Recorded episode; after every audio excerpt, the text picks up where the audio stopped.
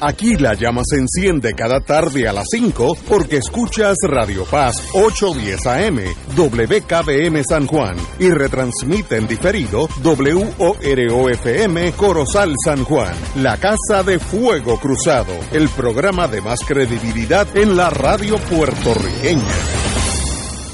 Esta emisora y sus anunciantes no se solidarizan necesariamente con las expresiones que escucharán en el siguiente programa.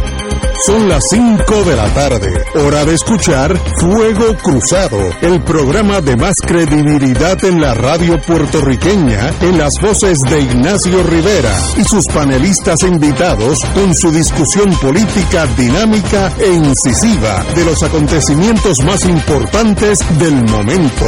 Fuego Cruzado comienza ahora.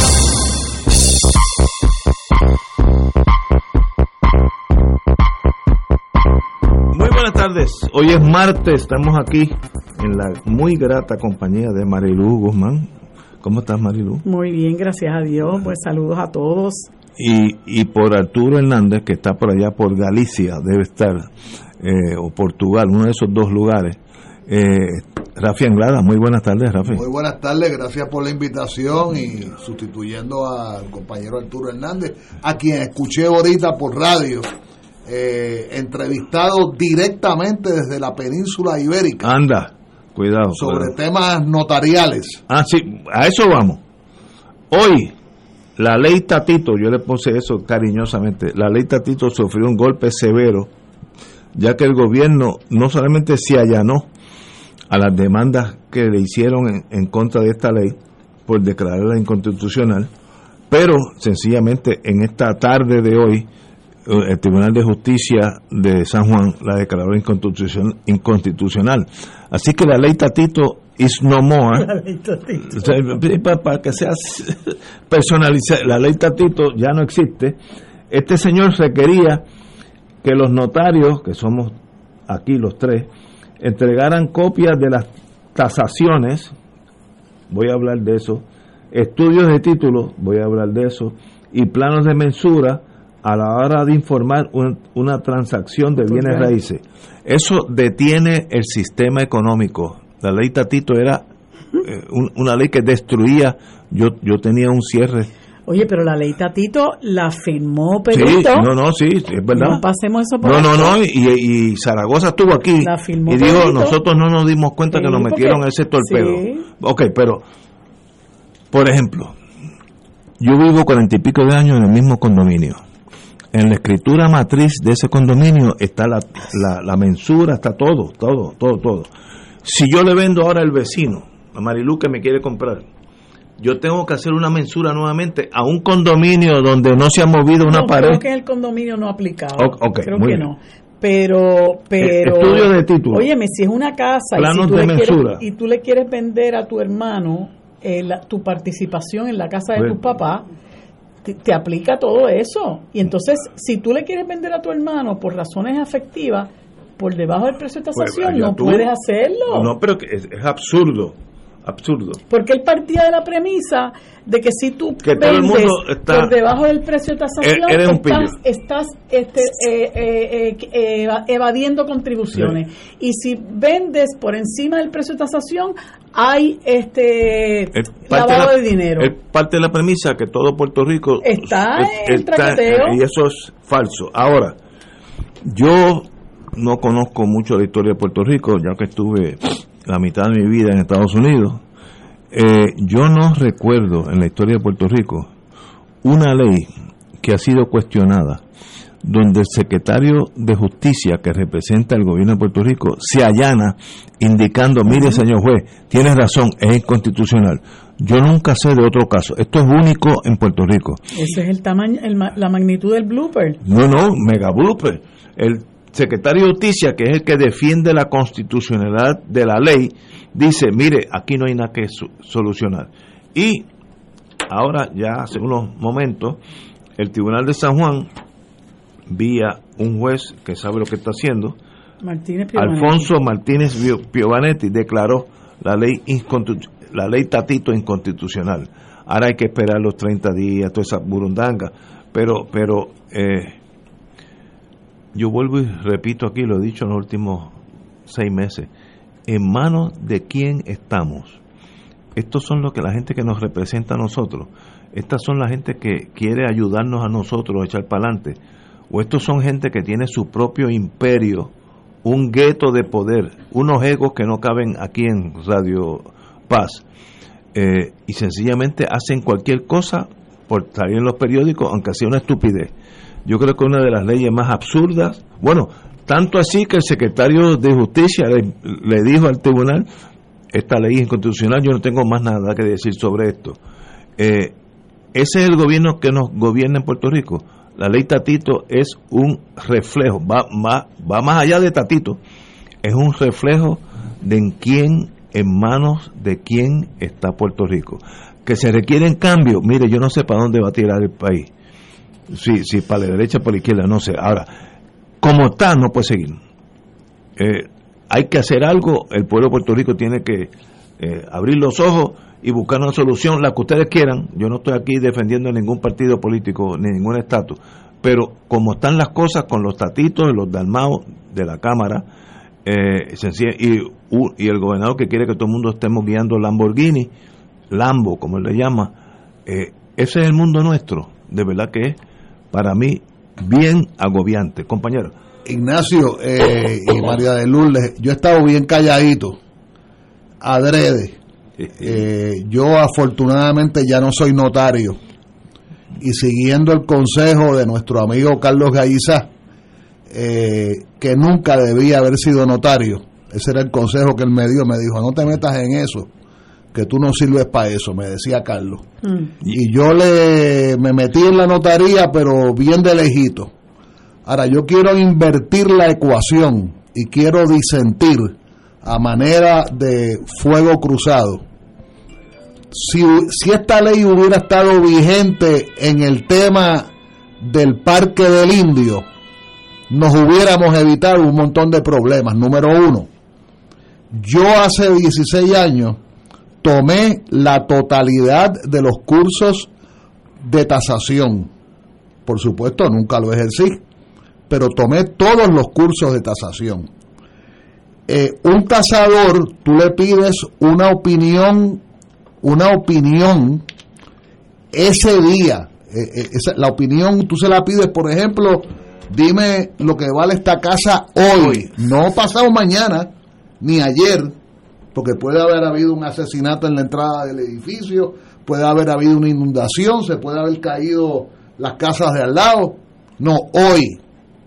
Y esa es una opinión, ¿verdad? No, eso no, es, eh, obviamente, eso quiere decir que no todos los tasadores van a tener la, exactamente la misma opinión.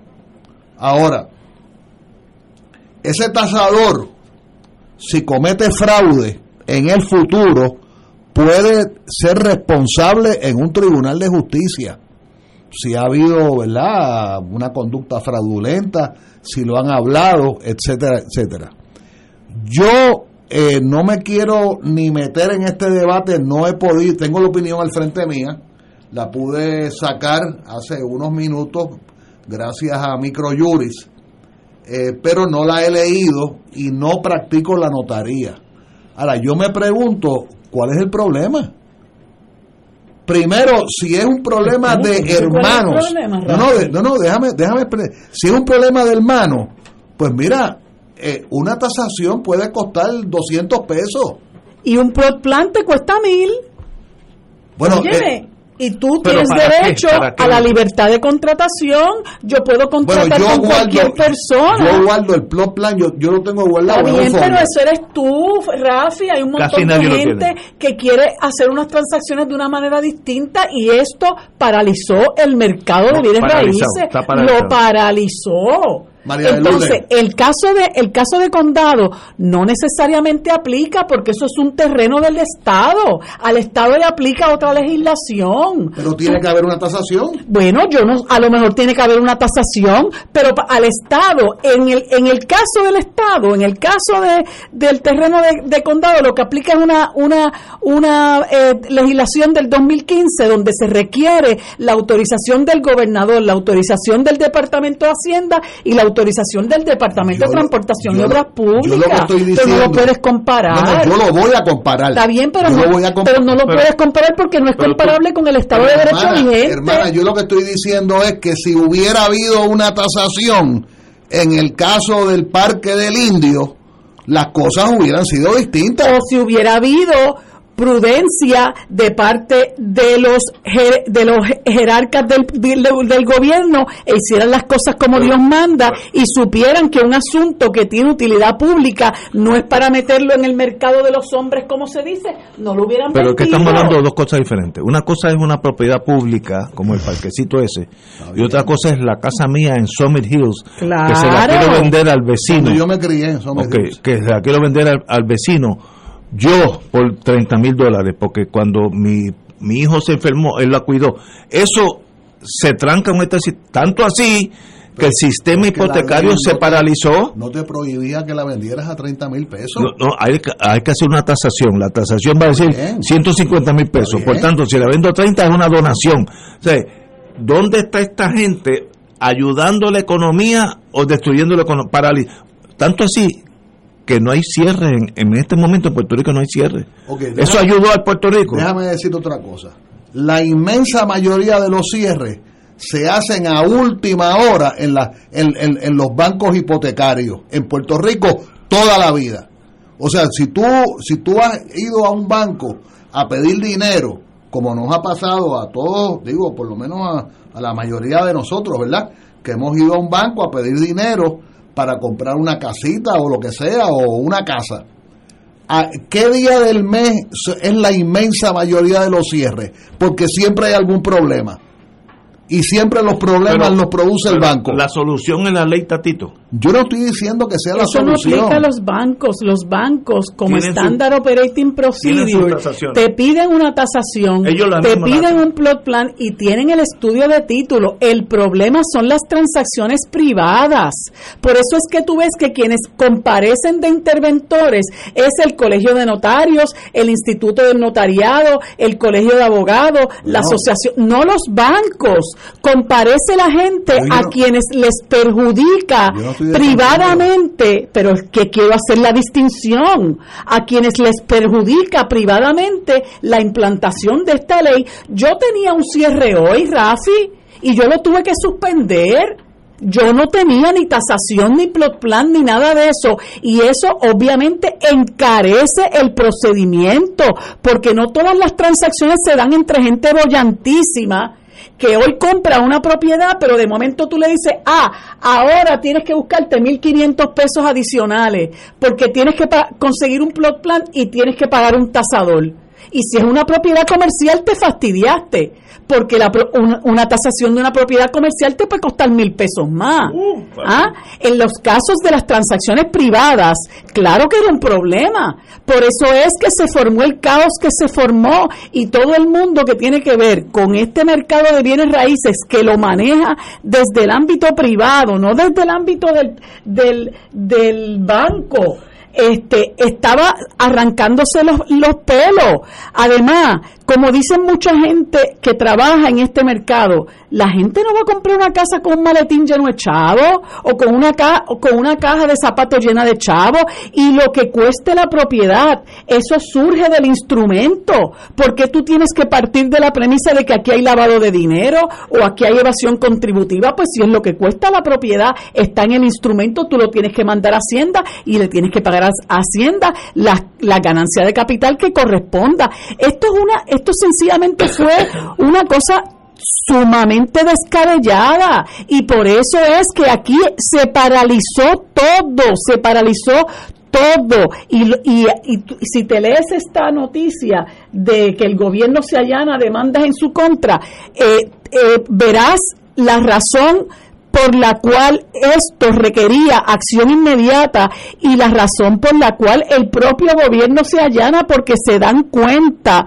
que como, como decía Ignacio, le metieron un torpedo y esto creó un desbarajuste desbarajuste total en las transacciones privadas y, y yo presumo, yo tengo una práctica notarial muy limitada, pero yo no quisiera ni pensar qué pasó con los compañeros que viven de eso, de estar otorgando escritura, de segregación, de compraventa, de agrupación, de aquel paralizado por completo, porque esas son las transacciones que te dejan a ti unos chavitos. Cuando tú otorgas poderes, testamentos, capitulaciones matrimoniales, eso no, no necesariamente tú vas a vivir de eso, pero la gente que vive de hacer transacciones con propiedades, a esa gente se les abrió el, piso debajo de los pies. esa fue la, es la realidad. Una pregunta, la ley no dice que el notario tiene que cobrar el 1%. no dice la mitad del 1%. No, del 1% para abajo. Pero, si, pero si tú no, puedes, pero si tú no puedes, no, tú tienes la opción, tú tienes un tope. Hasta donde yo, hasta donde yo recuerdo, la ley decía 1%. Eso se pero tú puedes cobrar menos si quieres también. No estoy seguro, bueno, yo no estoy seguro de eso. Lo que pasa es que yo puedo cobrar el 1%, pero yo prefiero cobrar el 1% que cobrar el cero. Cuando yo tengo una, una, un cierre pautado y lo tengo que cancelar, es cero lo que yo voy a cobrar cero. y mis clientes se quedan sin otorgar la transacción. Entonces, es como yo le decía a Ignacio, Ignacio le quiere vender a su hermano la participación en la casa de su mamá, yo se la quiero vender por debajo del precio de tasación porque es mi hermano. Pero es que la ley... Y no, lo puedes hacer. La ley no te impedía, lo, que te estaba pidiendo era la tasación. Pues ese es el problema, Rafi, que tienes que paralizar la transacción para hacer una tasación, incurrir en el gasto de la tasación, hacer el plano de mensura, incurrir en el gasto del plano de mensura. Y eso toma ocho meses. Oye, tú no no, no, no, eso no toma ocho meses. No, no, ¿Cuántos tasadores no toma ocho meses? No, ¿cuántos tasadores hay en Puerto Rico que puedan cubrir la isla entera? Bueno, un puñado. Un puñado. Por lo menos dos semanas te tranca, no, te tranca la transacción. Eso sí son, si eso sí, por lo menos dos semanas, tres semanas te tranca sí, la transacción. Bueno, eso, son, si hay una práctica profesional en Puerto Rico, una, incluyendo la medicina, la astronomía, que hay que hacerla con calma, es la notaría. Así que aquí las prisas yo no sé dónde están las prisas ahora. No sé de que la prisa de que, de que está paralizada, bueno, yo no, soy notario. pues yo soy notario. Está bien, pero yo, soy notario, por ahí es que deberíamos Pero yo fui notario hasta hace seis meses. Está bien, está bien, bueno, pues serías notario hace seis meses, pero si tú eres un notario que trabaja con cierre, deberías conocer el efecto detrimental que eso tiene en la práctica en este momento, de quien hace ese tipo de trabajo. Eh, es, es que mirar la realidad. En este momento no hay cierre. Eso es bueno para el país que esos son sellos. No, no, no, no, no, no, no, no, y ahora. Gracias a Dios que bajó la opinión, si no, había medio mundo así, mira, mirando para lejos, con las oficinas trancadas. Yo estaba, trancadas. Yo, yo, no estoy como notario, yo estaba envuelto en un cierre esta semana, yo como parte. El notario dijo, 30 días, nos vemos, si es que, si es que, o sea, paraliza el país. ¿Qué ganó la ley Tatito en torno a, Puerto Rico. ¿Nos hizo la vida más fácil o hizo la, la vida burocráticamente? yo defendiendo a Tatito. Eso, es lo más grande del mundo. eso no es fácil. Eso no es fácil. defensor de Tatito. Ve, vamos a darte un break, vamos a una pausa. La ironía de la vida. Fuego Cruzado está contigo en todo Puerto Rico. Si usted duda del humor de Dios, tiene que verme locotón en almíbar. TSB Productions presenta esta comedia de suspenso del 15 al 17 de julio en El Pículo Teatro de la Parroquia Santa Bernardita. Melocotón en almíbar. Ven, disfrútala. Para información y boletos, 787-762-2010 y 787-762-0375. Escucha, tu dinero seguro, temas legales, financieros, entrevistas, invitados y mucho más. Todos los miércoles a las 4 y 30. Tu dinero seguro. Fuego Cruzado, el programa de más credibilidad en la radio puertorriqueña, es ahora la tribuna abierta de análisis noticioso, con diversas perspectivas que exploran el trasfondo de lo que acontece a diario y cómo nos afecta. Escucha Ignacio Rivera y sus panelistas invitados de lunes a viernes en Fuego Cruzado en transmisión diferida a las 10 de la noche por Oro 92.5 FM. Fanático del deporte, la mejor información y el mejor análisis lo escuchas los sábados a las 2 de la tarde por Impacto Deportivo con Javier Sabat y el más completo elenco en deportes por Radio Paz 810 AM y en las redes sociales Facebook, Impacto Deportivo, Radio PR, Twitter e Instagram, Impacto underscore Deport. Juntos, impactando el deporte nacional. Tu mejor compañía en temporada de huracanes es la radio. En específico, Oro 92.5 FM, la excelencia musical y Radio Paz 810, donde ser mejor es posible. Todo lo que quieres saber minuto a minuto, de manera seria y confiable, está aquí. Llevaremos tus mensajes de emergencia, avisos de cambios de turno en tu trabajo o cualquier información de importancia para facilitar tu vida. Solo llama al 787-751-1018 o 787 751 1380 y tu familia de Oro 92.5 y Radio Paz 810 te apoya y resuelve. Juntos nos vamos a preparar mejor para enfrentar cualquier evento porque somos el equipo que siempre está a tu lado. A tu lado. Nadie te cuida más que tu familia de Oro 92.5 FM y Radio Paz 810 AM. Y ahora continúa Fuego Cruzado.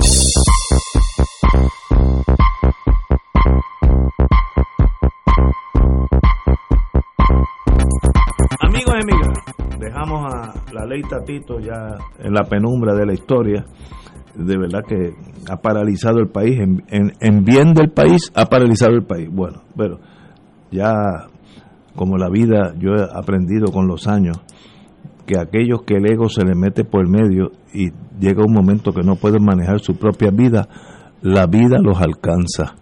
yo he visto eso ya dos o tres veces. Gente que en un momento se volvieron loca con el poder y a los seis meses, un año, lo veo por ahí como sin el poder, sin nada y con el con el, la carga de haber hecho un mal trabajo. Por ahí veo a estos muchachos. Bueno, eh, vamos a caerle al, ahora al PNP para no, para no estar de un lado nada más. Quizás no tenía toda la información, dijo el gobernador Pierluisi, hmm. en reacción a las expresiones hechas por Jennifer González. Hmm. Ahí ya hay, ¿Tú te acuerdas de aquella película Gunfight at OK Corral? Que sentaron a tiro al último y no quedó nadie vivo. Pues por ahí va el PNP. Eh, obviamente Jennifer González va a ser candidata a la primaria de la gobernación y el gobernador también ya está atento a esa realidad y pues se están tirando sutilmente en un año va a ser más calurosa esa confrontación. Eh, y el gobernador en el día de hoy atribuyó las expresiones de la comisionada residente a que quizás no tenía toda la información sobre los asuntos que ha comentado recientemente. Lo, ella, la señora comisionada residente, ha indicado falta de fiscalización del contrato de Luma, la venta del parque del condado que se y que se saque dinero del fondo para ayudarnos tres meses en la factura de la luz. Ella dice, se está distanciando de la, del el momentum del gobierno de Pierluisi y ella está cogiendo un, un, sendero diferente. La única razón que tú haces eso es para seguir por ese sendero a ver si es la candidata a la gobernación. Eh, eso no es un sendero fácil. El gobernador tiene el momentum de estar en el poder, tiene el dinero, etcétera, etcétera y ella pues también jala dentro del PNP, eso lo veremos. Pero eso es así. Yo creo que hay algunos de ustedes que tienen alguna duda que esos dos seres ya sacaron sus pistolas en OK Corral, compañero. Bueno, yo estoy pensando en la boda de ella en Santa Teresita. Pero eso no tiene nada que ver con... es una mujer enamorada que tiene derecho a, a amar y ser amada. Así es. Y esa iglesia tiene también una historia esa, iglesia ha, ha, sido escenario de, bodas famosas en la historia de Puerto Rico. bodas muy prestigiosas. Ese caso Sila, ¿no? bueno, sí. Este, ¿Tú sabes dónde yo me casé? En el Tribunal Federal, para que haya un background. un balance. y yo me casé en la alcaldía de Nueva York y el sello me costó 5 dólares. Mucho, mucho más rápido.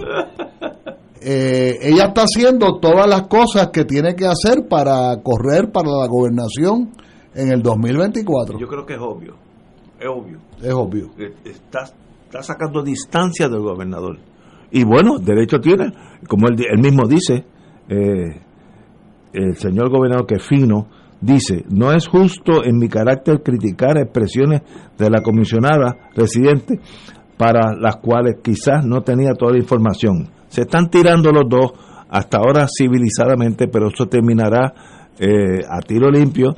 Y bueno, para el PNP lo importante es que gane el que saque más votos. Eh, yo no puedo predecir quién va a ganar una primaria, pero son dos, dos contrincantes de peso completo y ya veremos. Eh, Marilu, ¿qué tú opinas sobre la nueva esperanza del PNP? Bueno, mira, yo tú que, ese tú que lo puedes mirar de lejito. Esa noticia yo la vi como realmente como pura politiquería. Este, por un lado, Jennifer González aparece a hacer unas críticas así muy tibias a cómo se manejan ciertas cosas en el gobierno, este, pero ella es parte de este gobierno, lo que pasa es que ella muy astutamente se escuda detrás de la comisaría residente, que era lo mismo que hacía Pierluisi, en todo el tiempo que era comisionado residente se escuda detrás de la de su se parapeta detrás de su puesto de comisario comisaría de comisionado residente y es como que yo estoy en un mundo aparte. Nada me turba nada me espanta yo no tengo nada que ver con eso. Pero ella es parte de este gobierno ella es parte de ese partido ella habla cuando le parece y opina cuando le parece. Entonces, ¿qué pasa? Con algunos issues, ella dice, diablo, ya yo tengo que decir algo, yo voy a tener que decir algo porque si no digo algo, eso me va a perjudicar en mis, eh, en mis aspiraciones de correr a la gobernación. Y lo de Luma está feo Así que déjame decir algo aquí, pero no se, no se aventura decir que hay que cancelar el contrato, a pesar de que aquí hay gente versada sobre el tema que sostiene que ese contrato hay que cancelarlo. Mira, hoy mismo está el pueblo de, de Jayuya sin luz, 15 mil habitantes sin luz, y entrevistaron al alcalde, yo lo escuché, y el alcalde decía que él realmente, el pueblo está hastiado y que allí se va la luz todos los días, que allí si se va la luz de noche no hay quien venga hasta el otro día porque ellos no trabajan de noche, que allí no hay quien dé mantenimiento, que antes parece que es una persona que lleva más de un cuatrienio de alcalde y dice, yo siempre veía las brigadas, si llamo de noche llegaban las brigadas de la Autoridad de Energía Eléctrica. Ellos vienen no solamente a dar mantenimiento, vienen a reparar si hay que reparar, pero vienen también a dar mantenimiento, vienen a hacer desganche, nada de eso se ve, dijo el, el alcalde de, de Jayuya. Este, y encima de eso tenemos un servicio, encima de que tenemos un servicio deficiente, también lo tenemos caro. Pues entonces ella está escuchando todo eso, todas esas quejas y dice, caramba, yo voy a tener que decir algo. Entonces dice algo como que no, que eh, eh, Luma, que hay que cogerlo, ¿verdad? Hay que, hay que apretarle los tornillos. Lo mismo hace Rivera Chats. Rivera Chats es parte del mismo combo y cómplice de todo esto. Y hoy salió diciendo que a Luma había que cogerlo por el pescuezo o, o si no que se vaya. ¿Verdad? Saca mucho pecho, pero son parte de lo mismo. Ellos son cómplices de todo esto. Y ellos apoyaron el contrato de Luma. E igualmente si viene un el proyecto ese de ley del aborto que creó tanta conmoción en este país, tanta conmoción en este país, ella no lo aborda porque no se quiere comprometer con unos sectores del país, entonces eh, aparece cuando le conviene, ¿no? Y dice lo que le conviene. Y entonces este como que tiene un juego de piernas eh, que, que le, le, ha funcionado. Y claro, Pedro Pierluisi no le conviene le de frente y dice, no, es que ya no tiene toda la información. ¿Y qué es lo que tú le estás diciendo con eso? Que es una irresponsable, porque está hablando sin saber. Realmente la premisa inarticulada detrás de, esas manifestaciones es que tú estás hablando sin saber Y esa es la politiquería a la que nos tiene acostumbrada esta gente. Por eso es que yo digo, tenemos que salir de los dos. Y, y mira, cuando yo recuerdo todavía cuando Pierluisi y Rosselló se enfrentaron a una primaria, entrevistaron a Pierluisi y Pierluisi decía, pero es que como tú vas a venir a decir que tú vas a ser gobernador si tú nunca has tenido un trabajo a tiempo eh, completo. Entonces tú vienes a decirle a la gente que tú estás trabajando con células madres. ¿Qué es eso? Así mismo lo decía en ese en esa comparecencia tenía a, a Rosselló al lado. Pues mira, cuando Rosselló ganó la primaria, él hizo las migas con él y venía lo más eh, eh, este a, apoyar a, apoyar a, a Rosselló. Rosselló lo sacamos de la gobernación, ahora desafortunadamente tenemos a Pierluisi y Pierluisi ha resultado peor. Pierluisi ya está, mira, el, verano del 22, yo creo que está ahí tocándole la puerta. Yo confío en Dios, ¿verdad? Que, esta, que, que este país despierte y se levante.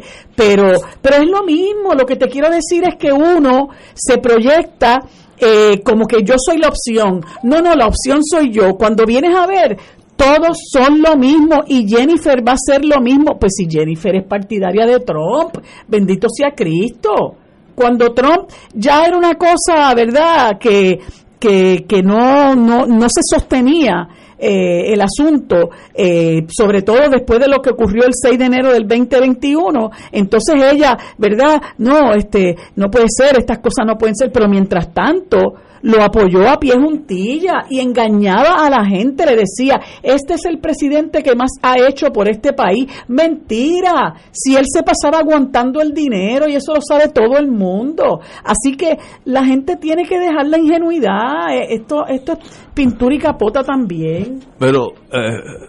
Marilu, tu análisis, eh, yo te conozco tu eh, punto de vista de la vida y, de la política y es correcto en, en, torno a tu visión. Dame las opciones. ¿Qué hacemos ahora? ¿Cómo que las, opciones?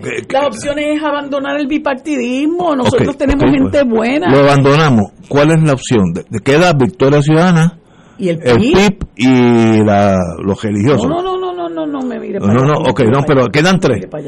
¿Cuál de esas ¿Sería una opción o una nueva movida? Yo no sé, te estoy preguntando. Bueno, yo creo que hay opciones. Yo creo que la gente debe evaluar al Partido Independentista Puertorriqueño porque no quiero sonar, ¿verdad?, subjetiva. Yo soy eh, miembro del movimiento Victoria Ciudadana, fui candidata al Distrito 1 de San Juan, milito en esa organización política, este, pero yo, yo tengo que reconocer que los compañeros del PIB son una alternativa también, y ahí hay gente buena, decente, honrada, recta. Hemos tenido, eh, eh, eh, ¿cómo se dice? Perdón, legisladores que han obrado con toda rectitud, con un total compromiso este, para el país. Tenemos ahora cuatro de Victoria Ciudadana que son gente comprometida con el país. Yo quisiera, de verdad, yo quisiera, daría lo que no tengo, porque mi país estuviera en manos de gente como esa que realmente eh, viniera al, al, a la administración pública a trabajar,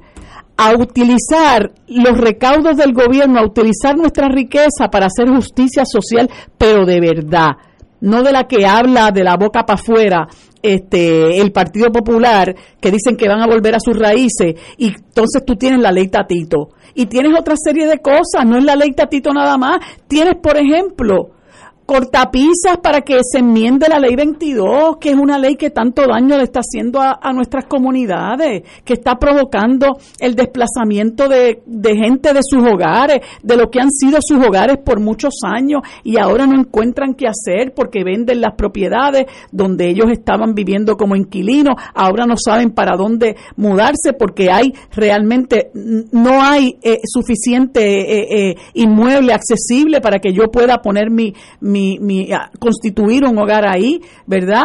Este, ese tipo de, eso es justicia social. Trabaja con eso, eh, eh, evita, prohíbe, mira, en vez de prohibir que se den las transacciones como estaban concebidas, prohíbe que Puerto Rico se convierta en un paraíso fiscal Ayuda a los viejos que están solos, desamparados, eh, que, que, que, están siendo cuidados por viejos también, porque aquí se ha, eh, se ha eh, recortado el, el, acceso a amas de llave, si no es porque los municipios hacen de tripas corazones algunos los que pueden, tú tienes un, un sector enorme de nuestros viejos solos, desamparados, enfermos, que sabrá Dios si no tienen las tres comidas al día. ¿Y tú crees que a esta gente le importa eso? No, no les importa eso. Les importa, bueno, puedes hacer una consulta entre los populares a ver si, si tú este, eh, quieres el ELA desarrollado que no sabemos para dónde se va a desarrollar o el infierno, que es la otra opción que, que, que, Dalmau les daba. Tienes a este que no, no acaban de decidirse si van a apoyar los, los, eh, las propuestas de la Cámara, que ya la Cámara aprobó para que se cancele el contrato de Luma, tampoco le dan para adelante a eso. Tienes a otro que le dice asesinas a las mujeres que deciden que van a terminar un embarazo. Tienes al otro que no quiere adelantar las enmiendas para, para, la, para la ley 22. Entonces, ¿cómo esa gente puede ser opción? Tienes al partido más corrupto del mundo, que lamentablemente es al que tú perteneces, este, y yo confío en que tú en algún momento veas la luz, pero... ¿Cuál es? Esa gente no puede ser opción. Pero ¿cuáles son las opciones? Eh, Victoria Bueno, yo, Victoria Ciudadana te dije, Victoria Ciudadana es una opción seria, el Partido Independentista es una opción seria, ahí hay gente muy buena, muy recta, en, cuya, en cuyas manos yo dejaría el país a ojos cerrados, vamos, a ojos cerrados. Y mira que dentro de Victoria Ciudadana hay gente que no profesa mi ideal, pero hay, por ejemplo, personas como José Bernardo Márquez, que es una persona muy recta, una persona muy seria, una persona muy responsable que ha demostrado que tiene los quilates para ejercer cualquier posición eh, en la administración pública de este país. Eso es lo que a nosotros nos debe interesar. A fin de cuentas, no es siquiera si tú eres independentista o eres libre asociacionista o eres estadista. Puerto Rico necesita gente recta, gente decente, gente que esté comprometida con con su país, con echar para adelante, que tenga un proyecto de país y trabaje para eso afanosamente, como yo sé que hay gente que lo está haciendo. Mira, este señor Luis Raúl Torres, este, es una persona a la que yo podría apoyar. Que se fue independiente. El que se fue independiente del Partido Popular, que tú puedes decir, ah, pero fue popular. Bueno, pues lo fue. Yo conozco otra gente que fue popular y hoy día son independentistas y hacen lo que sea porque porque el país este alcance su soberanía. Yo no puedo culparlos por eso. Mis papás fueron populares y gente más decente que ella que esos no los conocí. Este, y yo creo que la gente tiene derecho a rectificar. Yo podría apoyar a una persona como él y quién sabe, mira, Juan Zaragoza es una persona que yo entiendo que es una persona seria y recta, este, que, que, que está dispuesta a, a, a servir a su país, aunque yo no comparta con él algunas cosas, pero nosotros tenemos que estar abiertos a eso. Yo no puedo decir, ah, no, tienes que ser independentista porque si no, no te voy a apoyar. Porque hay gente en nuestro país que a lo mejor no comparte conmigo algunas cosas, pero que yo sé que son gente buena y decente. Y eso es lo, a ese nivel estamos en este país ahora mismo, que lo que estamos buscando, así como con un quinqué, es la gente decente. Eso es lo que necesitamos reclutar. Gente decente que quiera eh, eh, eh, eh, trabajar por el país honradamente, que no venga al país a ver cómo yo guiso, a ver cómo yo este pongo a guisar a los amigos del alma, a mi tío, a mi, a mi aquel o al otro, o que déjame montar seis corporaciones y esta la pongo a guisar aquí y aquellas las pongo a guisar allá. Ese tipo de cosas ya el país no las, no las aguanta más. Nosotros estamos realmente en una crisis, yo creo que sin precedentes porque la depresión del 30, eso, eso era una, una, una crisis profunda, ¿verdad? Eh, de, de, de, casi hambruna, yo creo, pero, pero, pero hay una crisis moral que yo creo que es eh, lo más trágico que le puede pasar a un pueblo, que hay una crisis moral a esos niveles. Eh, y, y ya pues pues pues pienso que sí. Hay hay para dónde mirar. Lo único que tenemos que tener es voluntad de cambiar esos patrones este, desaprender esos hábitos de estar votando todo el tiempo por los mismos. Entonces, ¿qué es lo que hacen cuando se quedan sin, sin argumento, este Ignacio? Ah, mira el zurdo este, la izquierdosa aquella, el comunista, el castrista, el chavista. Recurren a estar eh, insultando a uno, que me pasa a mí en las redes sociales, me pasa, este, porque yo opino distinto, porque yo creo distinto. Yo no lo insulto a usted porque usted crea, lo crea distinto. Yo podré lo que me parece porque usted es un corrupto. Si lo es, pero porque piense distinto, ¿no? Y eso es lo que tenemos que empezar a buscar, la gente buena, la gente recta, la gente que esté dispuesta a trabajar honradamente por el país. Esté en el partido que esté. Esté en el partido que esté. esté en el partido que esté. Compañero Anglada. Lo que pasa es que mientras tú te quedes, tú no, no estoy hablando de ti, pero mientras tú decidas quedarte en el PNP, a mi juicio, y estás en posiciones de poder, a mi juicio tú te estás haciendo cómplice de toda esa, de toda esa este, desmadre. para que estemos claros, Marilu, eso es así. Yo voy a votar PNP porque yo voto ideológicamente por la estadidad. Aunque sea yo entiendo esa tuya. ¿Sabes? Lo he dicho aquí muchos, y voy a hacerlo hasta que, digo, hasta que un día cambie de luz o, o, el Dios me diga, vente para acá arriba, o para acá abajo, no sé para dónde voy. Pero yo voy a seguir porque ese es el estadista que vota por el estatus, no por la gente. La gente puede cambiar. Pero tú has permitido, tú has permitido, Ignacio, que, con ese gancho, que con ese gancho ellos te arrastren porque ellos lo que hacen es venderte una estadidad que no pueden garantizarte, que se le ofrecen al país bajo fundamentos mendaces, bajo fundamentos fantasiosos. ¿Por qué?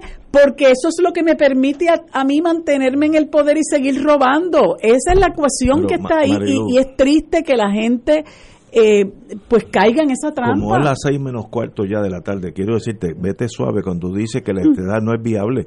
No me digas eso a las seis menos cuarto porque no te digo que no sea viable. Me, van a sacar aquí una ambulancia. No, lo que te quiero decir es que te la ofrecen con fundamentos fantasiosos, porque a ti te ofrecen una estadidad aquí, pero ellos no pueden ir a ofrecer esa estadidad ya, porque van a venir todos esos rednecks y le vas a decir cómo es que tú dices que qué pero, estadidad con español, Comité Olímpico y, con 10 mil millones de pesos al año. Come on. No, no, no, pero yo estoy diciendo, yo creo que yo represento en el Partido Nuevo un 30% del voto que es ideológico y eso es intocable.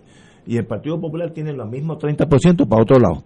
O sea, yo conozco populares que pueden poner a Godzilla y van a ser populares. Pues, ¿Sabes? Eh, eh, ese grupo, ah, los otros son maleables Sí, pero en el caso mío no es así. Estadidad hasta que venga otra cosa, otra opción. Estadidad o muerte. O muerte, venceremos. No, no, en el caso mío no. Estadidad o coñac, eh, venceremos. Tenemos que ir a una pausa. Vamos a una pausa y regresamos con el compañero Andrade. Fuego Cruzado está contigo en todo Puerto Rico.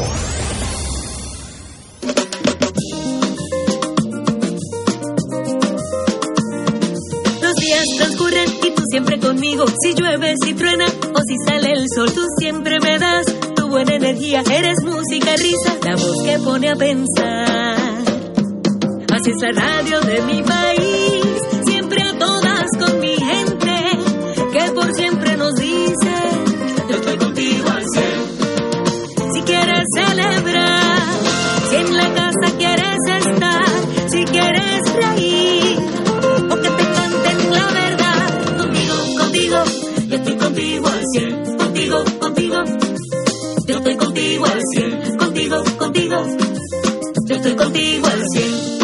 100 años de la radio. Y no hay más nada. Yo estoy contigo al cien. Pa' que tú lo sepas. Y donde quiera Radio Paz te ofrece el mejor motivo para levantarte temprano y disfrutar el comienzo de un nuevo día de lunes a viernes con Enrique Liboy y Radio Paz en la mañana. La dosis perfecta de noticias, deportes y éxitos musicales de todos los tiempos, humor y curiosidades, calendario de actividades y tus peticiones musicales por el 787-300-4982. Conéctate con el 810 AM de lunes a viernes con Enrique Liboy y Radio Paz en la mañana. Fuego Cruzado, el programa de más credibilidad en la radio puertorriqueña, es ahora la tribuna abierta de análisis noticioso, con diversas perspectivas que exploran el trasfondo de lo que acontece a diario y cómo nos afecta. Escucha Ignacio Rivera y sus panelistas invitados de lunes a viernes en Fuego Cruzado en transmisión diferida a las 10 de la noche por Oro 92.5 FM. Buenos días familia. Es la casa a la que siempre puedes llegar sin invitación. A las 10 de la mañana, Judith Felicie es tu anfitriona para conversar sobre medicina, psiquiatría de niños y adolescentes, artes, derecho, valores y fe. Todos los días por Radio Paz 810 AM. Buenos días familia. Donde una conversación parece demasiado corta. Buenos días familia. De lunes a viernes por Radio Paz 810 AM. El sábado 20 de agosto, desde las 10 de la mañana hasta las 7 de la noche, llevaremos a cabo el Provitón, Profundos Sostenimiento del Santuario Nacional de Nuestra Señora, Madre de la Divina Providencia, titulado Acogidos por la Providencia. Llenos de gozo, oraremos por las intenciones de Puerto Rico. A la vez estaremos conociendo más sobre nuestra patrona y cooperando para mantener las instalaciones y actividades pastorales del santuario. Transmisión en vivo por Teleoro Canal 13 Radio Paz 810 AM y Facebook Live del Santuario de Nuestra Señora, Madre de la Divina Providencia. Para mayor información puedes comunicarte al 787-646-9448. Contamos con tu oración y contribución.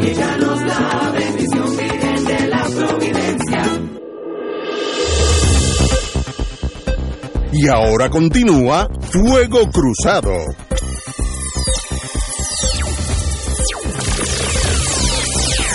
Regresamos. Marilu tuvo que salir, posiblemente la llamaron de una de las tres opciones que está en el pasillo, pero esa es mi querida hermana, eh, aunque diferimos en, la visión política, pero es un ser humano de primera, así que la admiro y la quiero mucho como, como ser humano y compañera de Fuego Cruzado. Bueno, yo creo que tú conoces de esto. Eh, Julia Kelleher sale eh, en dos semanas Creo que la noticia está mal escrita. Ok, dímelo. Yo creo. Ella tuvo seis meses sí, yo creo de, de, sentencia. El autor, eh, aquí aparece un tal doña Bárbara Figueroa Rosa. Yo creo que esa autora de la noticia debe haber abierto la página de Bureau of Prisons. Que ahí sale. Que todo el mundo la puede abrir. Bureau of Prisons. Eh, inmate eh, locator. Eh, ¿Verdad? Entonces, uno, ahora uno tiene que tener el número del preso. Ella, ella fue sentenciada a seis meses de cárcel. Ahora, ahí te dice el release date. Aquí dice. El problema es que esa hoja. 22 de julio. Sí, el problema es que esa hoja te dice el release date. Pero el Buró de Prisiones tiene la autoridad de sacarte a una media casa hasta seis meses antes. Nunca es seis meses antes. Puede ser dos meses y medio antes, puede ser mes y medio antes, puede ser lo que diga el Buró de Prisiones. Y yo estaba viendo esa noticia, eh, pero en Facebook, e hice un comentario. Eh, la autora debe haber encontrado lo que aparece en la página eh, cibernética como release date y esa es la fecha, digamos, última. Pero eso no impide ser antes. Que, el Buró de Prisiones te saca antes. Eh, y eh, normalmente te, te, proporciona, eh, obviamente a una persona que le impongan un año de cárcel no la van a sacar seis meses antes, pero la pueden sacar un mes antes, la pueden sacar dos meses antes. Sí, en eso... mi, mi opinión, mi apuesta es que ella ya debe estar en la calle, aunque no sea Puerto Rico. No, no, y, yo presumo que no va a ser Puerto Rico. Ella estaba en la prisión, estaba en mínima seguridad en Alderson, West Virginia. Eh, la sentencia es exactamente donde hizo la cárcel Lolita Lebrón. Exactamente. Tuvo una sentencia de seis meses y yo me pregunto como abogado de defensa, ¿de verdad había que poner a esta señora seis meses en una cárcel o sencillamente con ser convicta daba y sobraba. Mira, lo más seguro, yo, para mí lo eso... más seguro, la recibieron como confinada para hacer seis meses. Ahora, una vez la recibe el Buró de Prisiones y meten ese nombre en una computadora, la edad, la formación académica, no hubo el violencia, tipo de delito. cuello blanco, taca, taca, taca, a, la, a las dos semanas la pueden sacar a trabajar a un centro comunitario. Así que seguramente toda esa retórica de que ella ha estado presa seis meses no se acierta. Yo, yo considero... Aunque la periodista hizo lo correcto, hizo lo correcto, buscó el site de Buró de Prisiones, Inmate Locator, con el número de confinada. Hay una manera de buscarla con el nombre, pero esa esa forma no es la que yo domino y te da el release date. Ella se declaró culpable en junio del 21 de dos cargos de conspirar para cometer fraude, entre ellos por haber negociado con una empresa la subcontratación de su, de, de su asistente y haber firmado una carta en la que apoyó que se ampliara una calle aledaña a la, a la escuela Padre Rufo. De verdad, yo soy anticárcel. De verdad, meter un ser humano seis meses en una cárcel soluciona algún problema. Yo creo que en ese sistema los europeos son mucho más suaves que nosotros y hay mucho menos crimen, así que una cosa no tiene que ver con la otra. Eh, ¿Qué ganó la vida nuestra con Kelleher había, haber, haber estado presa seis meses? Mire, con la convicción y la, y la carga emocional que ella tiene que caminar toda su vida por haber sido convicta de dos delitos a las cuales se quedó culpable, con eso dais sobra, eso es un ancla en tu vida para el resto de tu vida. Así que en esto, esta cosa de, almacenar gente en la cárcel, yo estoy sinceramente totalmente en contra. En la, en la, tú conoces eso mucho eh, mejor que yo. En la federal a veces hay sentencias dracónicas, 54 años, 80. Pero, ¿qué, qué, qué es eso? En Europa el asesinato en el sistema europeo es 20 años calendario, pero son 20 años más nada. Aquí, aquí en caso de droga, uno, y si cucas el toro, los jueces federales pueden dictaminar life without parole, que es tu vida continua hasta que tú mueras en la cárcel. Si vives 102 años, en teoría puede estar 102 años preso, que es una barbaridad anglosajona. Eh, hay, que ser humano aún en la sentencia, compañero. Bueno, yo, yo, tan solo quiero añadir de que hay toda una teoría filosófica, ¿verdad? Por lo menos en Occidente, que no deberían haber cárceles, ¿verdad? Una cosa muy, muy bonita. Eh, claro, cuando tú te acercas a los casos de, de masacres, de crímenes horrendos, ¿verdad? Pues ya eh, eso es otra cosa pero hay esa teoría de que las cárceles no deberían existir como cosa separada. Estados Unidos se ha inventado el concepto de las penas mínimas mandatorias de encarcelamiento. Y ahí es donde entran los 60 meses, los 120 meses, en algunos casos los, los, los 240 meses creo que hay algún delito que tiene eso como pena mínima mandatoria. Pero el punto es eh, que, que, fíjate, eh, a contrario, en el sistema federal hay por lo menos una práctica que, que debió haber eh, aprendido o subsumido la práctica estatal y esa es la práctica de la entrega voluntaria. Y la entrega voluntaria tiene varias modalidades. Por ejemplo, a ti te sentenciaron a las, a las diez y media de la mañana, pues te pueden decir, usted se va a entregar voluntariamente después de almuerzo. Y a lo mejor te vas a almorzar con la familia, con tu esposa, y eso pasa con tus hijos. Y eso es a cada rato. A cada rato Te pueden decir, mira, hoy es jueves, entrégate el lunes o hoy es jueves, entrégate el viernes de la semana que viene. Eso pasa. O puede ser, mire que mi nene cumple año el, el 10 de septiembre. Ah, pues perfecto, pues te entregas el 12 de septiembre. Y hay una entrega voluntaria, que es la que yo llamo completa, yo la acabo de lograr hace como dos semanas en la sala de la juez eh, Silvia Carreño Col, que es la entrega voluntaria completa. O sea, tú te, a ti te van a notificar el sistema de alguaciles y la oficial probatoria te va a notificar a qué cárcel te designaron y, y la fecha de entrega. Más vale que te entregues ese día a las 8 de la mañana, ¿verdad? 8, 8 y media. Y es un sistema de honor. A ti te dicen, por ejemplo, eh, entrégate en Miami, pues tú te montas en un avión y llegas a la cárcel en Miami, o, la que queda cerca de Orlando, o la que queda, o donde sea, Oregón o Texas o la que sea. Eh, el sistema que hay en la estatal de que no existe la entrega voluntaria es una cosa verdaderamente decimonónica.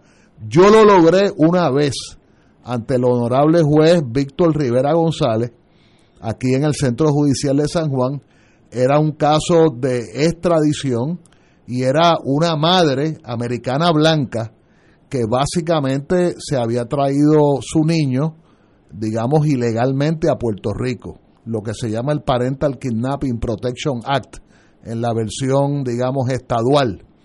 Y cuando yo le planteé al juez Víctor Rivera González, eh, que esta señora había tratado de proteger a su niño de la violencia del padre, etcétera, etcétera, etcétera, él me dijo, bueno, si se puede en la federal, se tiene que poder aquí. Y me concedió el remedio y aquella señora americana, blanca, eh, con, ¿verdad? Que, que, en ese momento tenía un niño a su lado, pues se, se pudo entregar voluntariamente eh, en la jurisdicción que la estaba reclamando, no recuerdo si era Nueva York o era New Jersey o cuál era. Así que el, el tema del encarcelamiento, te quería añadir, Ignacio, que hay hasta, hasta una arquitectura carcelaria. Por ejemplo, en Europa, las celdas en Europa eh, tienden a tener baño, escritorio, eh, televisor. Más humano. Es más humano. Eh, como cuestión de hecho, déjeme decirle que en Puerto Rico, por lo menos los boricuas, le llaman a su celda, le llaman mi casa. Ellos, ellos te, te dicen normalmente eh, tal cosa, tal lápiz o tal libreta o tal libro, lo dejé en casa. Y la casa es la celda. En Puerto Rico hay mucho que hacer en ese tema, mucho que hacer. Eh, yo, si yo fuera, aquí entró el, el ex rector Carlos Severino Valdés, si yo estuviera en el mundo de la educación, yo metería universidades dentro de la cárcel. ¿Por, qué no? Bueno, el experimento, el, bello experimento que se acaba de lograr en UPR, probablemente gracias a tu iniciativa. Algunos se graduaron. Yo creo que he sido, buenas tardes, saludos. Muy buenas. Bienvenido siempre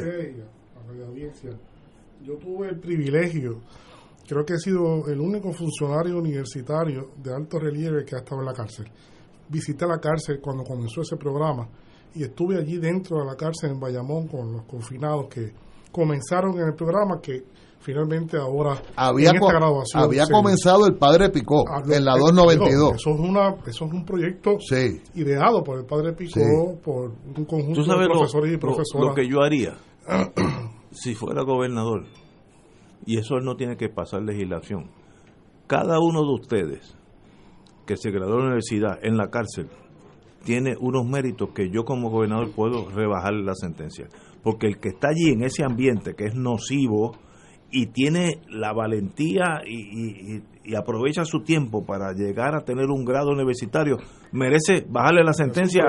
Un premio. déjeme, déjeme eh, compartir con ustedes una anécdota de esta mañana. Esta mañana yo hablé con un preso y es un muchacho que es inteligente. Probablemente nos está escuchando. Y yo le pregunté, ¿qué estás leyendo ahora? Me dijo, estoy leyendo a Arturo Pérez Riverte. ¿Riverte o Riverte? Reverte. Reverte.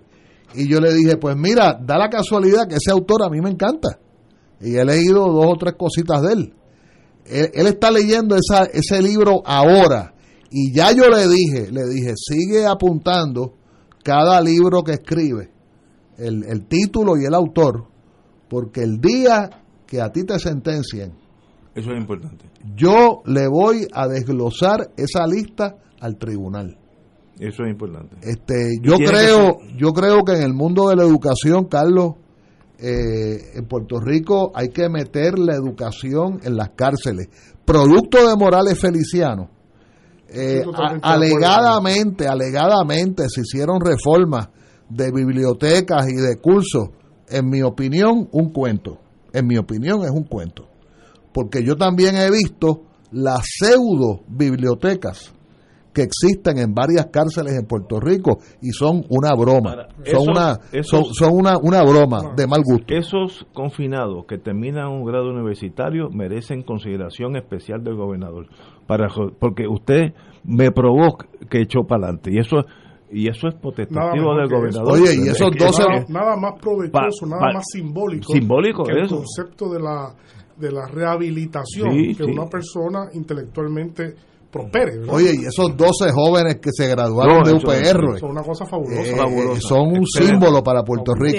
De, seguridad máxima. Sí. Vamos a una pausa, amigos. Fuego Cruzado está contigo en todo Puerto Rico. Aquí la llama se enciende cada tarde a las 5 porque escuchas Radio Paz 810 AM, WKBM San Juan y retransmite en diferido WOROFM Corozal San Juan, la Casa de Fuego Cruzado, el programa de más credibilidad en la radio puertorriqueña.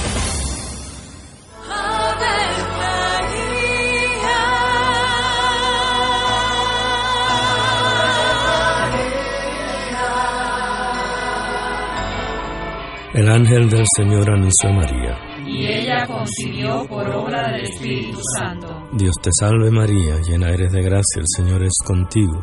Bendita tú eres entre todas las mujeres, y bendito es el fruto de tu vientre Jesús. Santa María, Madre de Dios, ruega por nosotros pecadores, ahora y en la hora de nuestra muerte. Amén. He aquí la esclava del Señor. Hágase en mí según tu palabra. Dios te salve María, llena eres de gracia, el Señor es contigo. Bendita tú eres entre todas las mujeres y bendito es el fruto de tu vientre Jesús. Santa María, Madre de Dios, ruega por nosotros pecadores, ahora y en la hora de nuestra muerte. Amén. Y el Verbo se hizo carne. Y habitó entre nosotros. Dios te salve María, llena eres de gracia, el Señor es contigo. Bendita tú eres entre todas las mujeres, y bendito es el fruto de tu vientre Jesús. Santa María, Madre de Dios, ruega por nosotros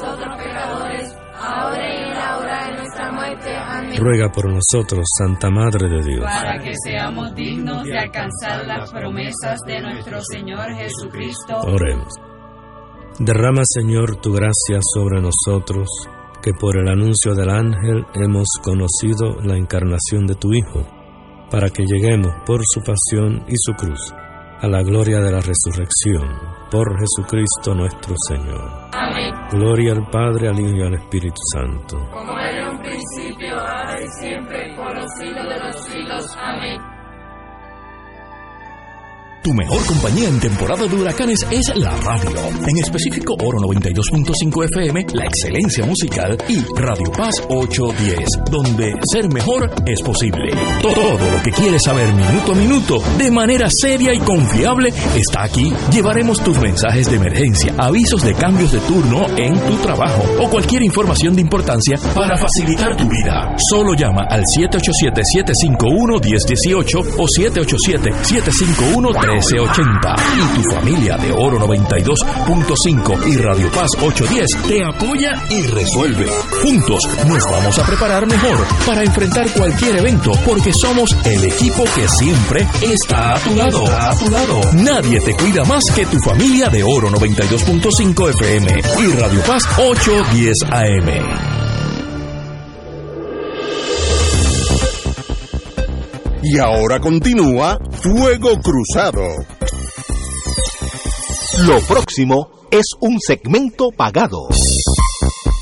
Amigos y amigas, tenemos aquí mi hermano menor, porque oye, todas las personas con que yo tropiezo son menores de edad. No sé, ahí hay un mensaje para mí. No te preocupes, Ignacio, ya, ya mismo llegamos ya. Omar Carrión, qué bueno que estés aquí con nosotros. Buenas tardes. Gracias, gracias Ignacio, un placer estar aquí de nuevo. Este, de HH Distributors, y nos viene a hablar sobre la problemática que existe con el plástico en, la, en el agua embotellada. compañero.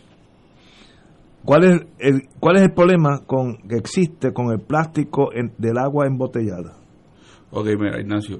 El, el, plástico, eh, para hablar con detalles y, pruebas este, fehacientes, el mismo Departamento de Recursos Naturales eh, tuvo que aceptar en, un estudio que se hizo en, en, el mes de abril que en Puerto Rico se desperdician más de 3.000 toneladas de plástico que van a parar a los vertederos de Puerto Rico. Gracias a eso, pues, sabes que con las escorrentías eso sigue corriendo y lamentablemente llega a los cuerpos de agua. Tanto es así que ya hay pruebas y evidencias científicas que en, hasta en el agua del grifo se ha encontrado microplástico. Eh, en Puerto Rico se desperdicia tanto, tanto y tanto plástico que, como yo dije la otra vez, eh, en, el, en un año se puede llenar el choliseo dos veces de plástico. Y en Puerto Rico existen lamentablemente este 124 centros de acopios donde puede, eh, para manejar el plástico, pero solamente 10 de ellos reciclan el plástico, de 124.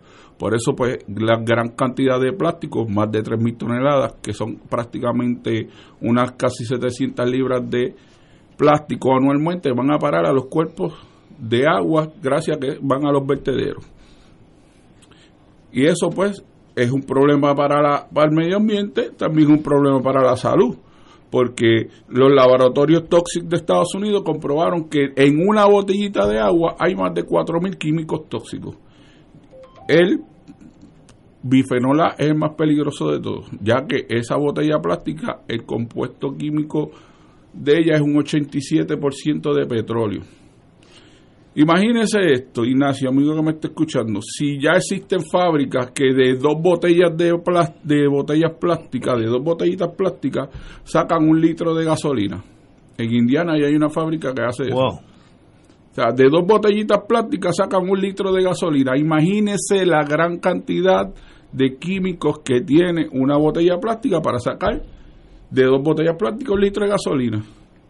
Y está comprobado que puede causa distintos tipos de enfermedades como fibrosis pulmonar, inflamación en los pulmones, pérdida de la memoria, causa diabetes, eh, problemas de aprendizaje en los niños, incluso, incluso se ha encontrado microplástico en la placenta de las mujeres embarazadas. Estudios recientes lo han demostrado. Y distintos tipos de cáncer, entre ellos cáncer de colon, cáncer de mama y cáncer de próstata. Eh, ¿Cuánto dinero, estamos hablando de una familia como la mía, gastamos al año en, en agua embotellada? Anualmente una familia promedio de cuatro personas puede gastar entre 1.200 dólares, 1.250 dólares anual. Eh, en unos cuatro a seis años pues, representarían entre cuatro mil dólares o puede representar un poco más porque hay gente que compran agua embotellada para la casa, pero también la que compran en la calle o que se beben. Cuando sumamos eso, cuatro o cinco años pueden gastar entre cuatro mil a seis mil dólares. Dame las soluciones. ¿Qué soluciones tenemos, si alguna? Ok, HH tiene una solución que se llama Water Tree. Water Tree es un river osmosis, es un equipo que te va a purificar el agua que tú usas para consumir. También lo puedes usar agua para cocinar, eh, que te da 500 galones de agua pura al día. Con esto, prácticamente, Ignacio, elimina el comprar agua de botella. O sea, que, que todo que me está escuchando, que está cansado de comprar agua embotellada, saliendo de trabajar para ir al supermercado a comprar agua embotellada cansado, para después ir a su casa, o que llega a su casa y se topa que no hay agua y tiene que ir para atrás a comprar agua embotellada, pues esta es la solución. Simplemente tienen que llamar al 945-0302. 945-0302. Elimina el costo de comprar agua embotellada. Elimina el trabajo de comprar agua embotellada. Óigame, y no es hasta que usted tiene este sistema en su casa que no sabe el beneficio. O sea, usted sabe lo que es estar en su casa y despreocuparse que no tiene que salir más a comprar agua embotellada. Y es el único equipo, vuelvo y repito, como dije la otra vez, que tiene 500 galones, garantía de por vida. El único equipo que tiene una pantalla digital que te dice la calidad de agua que estás tomando. Y es el único equipo que en su mismo grifo tiene dos tipos de agua, agua purificada y agua alcalina. Todo el mundo sabe los beneficios del agua alcalina, ayuda a combatir el cáncer, ayuda a oxigenar la sangre, oxigena el cerebro, un montón de beneficios. Y lo mejor de esto es, Ignacio, el paguito mensual. Ahí está, eso. 65 dólares nada más al mes. Óyeme, cero pronto, sin depósito, y el primer pago en septiembre. 65 dólares nada más. Obvio, sujeto a aprobación de crédito. Pero 65 dólares nada más. Óyeme, tú sabes lo que es ir al supermercado, cargarle el agua, las cajas de agua que pesan 40 libras meterla en el cajito, que te la cobren, meterla en el baúl del cajo, después subirla a por un segundo piso, ya eso nada más vale más de 65 dólares el mes. Luego disponer de plástico, que es un problema. Y disponer de plástico solamente de 124 centros de acopio que hay en Puerto Rico hoy para manejar el plástico y reciclarlo, solamente 10 lo hacen. Oye, ah, y solamente reciclan dos tipos de plástico de los siete tipos de plástico que existen. Solamente reciclan dos tipos de plástico nada más, no los siete. Así de serio es esto. Así que la solución está 945-0302.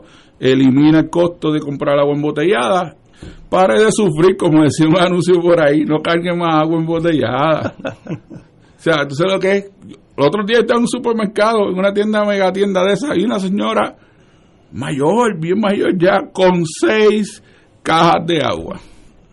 Yo, wow, señora, usted de verdad que compra mucha agua, sí somos seis en casa y compra seis cajas de agua semanal. Compraba porque ya le, le, brindamos la solución. Muy bien, HH Distributors 787 945 945 03 02 65 dólares mensuales, sujeto a aprobación de crédito, cero pronto, cero depósito, el primer pago en septiembre y todo el que llame va a recibir de regalo el mini purificador de aire valorado en 180 dólares.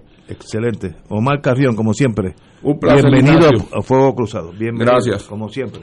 Señores, vamos a una pausa, amigos. Fuego Cruzado está contigo en todo Puerto Rico.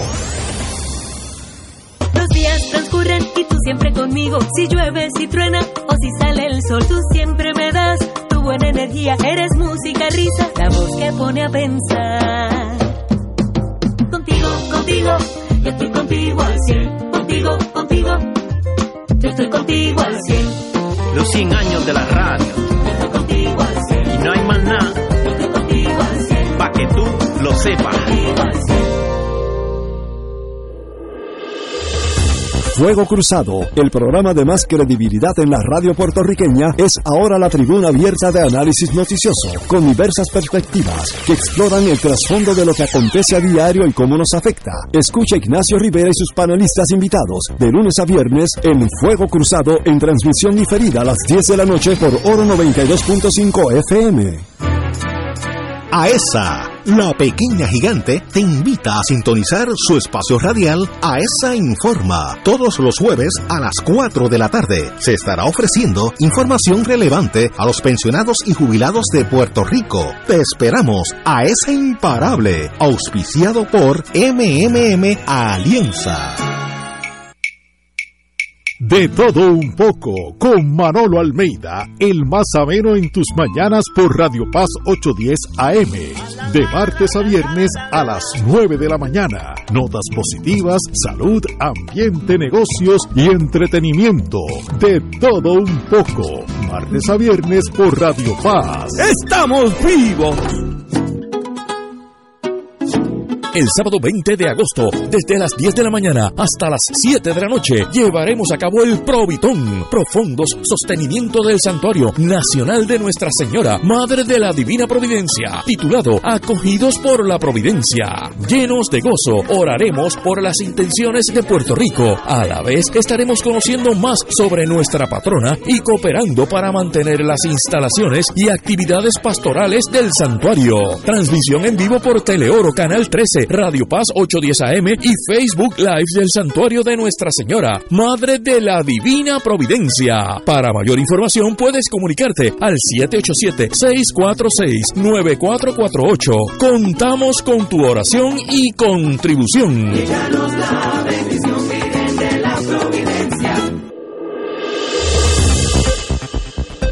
Y ahora continúa Fuego Cruzado.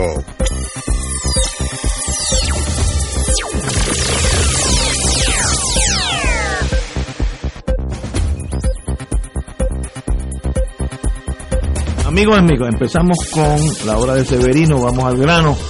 Tres ex jefes de Estado y de gobierno con diversos legados mueren en los últimos días. Vamos a hacer una reflexión sobre eso, Severino. yo creo que amerita un poco este, mencionarlos por lo menos y decir algunas cosas. Fueron tres presidentes y, primer ministro diversos, distintos. Podemos comenzar primero por el, el caso del ex primer ministro de Japón, Shinzo Abe. Recientemente pues, fue víctima de un atentado eh, con un arma de fabricación casera eh, eh, y una persona que era miembro del ejército pues lo, lo, mató finalmente. ¿no? Shinzo Abe pues, fue uno de los primer ministros más relevantes de Japón en los últimos en los tiempos contemporáneos. Este, fue una persona que logró, después de un momento difícil en Japón, después del, del, maremoto, después de la catástrofe de Fukushima, logró lo que los japoneses sociológicamente más aspiraban, que era estabilidad. Este, y fue una de las más prolongadas gestiones.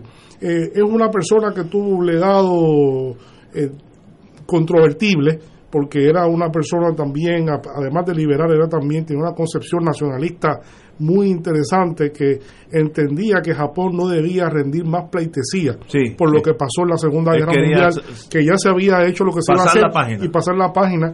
Eh, intentó en sus casi nueve años de gestión cambiar varias veces la constitución para permitir que Japón volviera a ser un país con un ejército y ser un, país poderoso y relevante.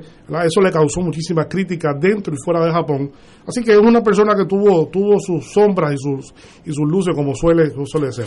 Eh, en el caso de Luis Echevarría, Echevarría pues es presidente, expresidente de México, de, los, de las presidencias del PRI, de la famosa 60 años de, gobernación del Partido Revolucionario, Revolucionario, Institucional de México, que gobernó a México con mano dura, ¿verdad? Este, por todo ese tiempo. Y Luis Echavarría posiblemente fue el de esos gobernantes el, el que se recuerda con más antipatía, ¿verdad? Fue el, el autor y fue eh, culpado un momento dado por la masacre de Tlatelolco, la famosa masacre de Tlatelolco en 1968, eh, donde básicamente los comandos en plena celebración de las Olimpiadas abrieron fuego contra eh, multitudes de estudiantes y, y los muertos fueron en el orden de de, cientos y hasta dicen que de miles. ¿no? Y, luego fue, luego eh, Chavarría fue procesado en el gobierno de, de Vicente Fox por crímenes de lesa humanidad por, por, esa situación. Él no fue presidente en ese momento, pero era el, era el secretario de la gobernación. Posterior a eso es electo presidente en el sexenio del 70-76 eh, y se le llamó, a la época de él se le llamó la época de la guerra sucia en México, ¿no? porque a pesar de era una persona tan extraña políticamente, porque era una persona que eh, tenía una ideología que profesaba socialista, ¿verdad? Socialista criolla, eh, muy de vanguardia en el plano internacional, pero sin embargo a nivel interno era un represor de primer orden y le metió mano a cuanto movimiento político se presentó para protestar eh, en México. Así que es una persona que vivió una vida larga, acaba de morir con 101 años, creo que, que murió, así que murió mucho tiempo, se escapó de la cárcel. Realmente en ese proceso no, no, no se logró una convicción en el de crímenes de lesa humanidad, pero bueno, eh, eh, por muchas razones, pues Luis Echevarría este, vale la pena recordar cosas importantes que acontecieron en ese periodo de tiempo. Y el, el, tercero, que también menos conocido quizás porque es más distante y porque hablamos mucho mucho menos de los temas africanos, es que acaba de morir también en, en Barcelona el expresidente de Angola, eh, José Eduardo dos Santos, que fue presidente por 38 años, nada más y nada menos que por 38 años en, en un momento de la guerra. Eh, eh, comandó Angola en el momento más álgido de la guerra civil y de la guerra contra Sudáfrica. Con, le tocó pues jugar un rol importantísimo en eso que se llama la Guerra Fría Africana. Eh, y la guerra de Angola y la guerra contra Sudáfrica, la guerra contra el apartheid, la guerra de, Namibia, todas esas ramificaciones eh, fue un escenario realmente de la Guerra Fría, donde estaba Estados Unidos participando conjuntamente con Sudáfrica, ¿verdad? Estaba la Unión Soviética eh, participando a favor del, del MPLA, ¿verdad? Y, de, y de, Agostino Neto inicialmente y luego con, con Dos Santos.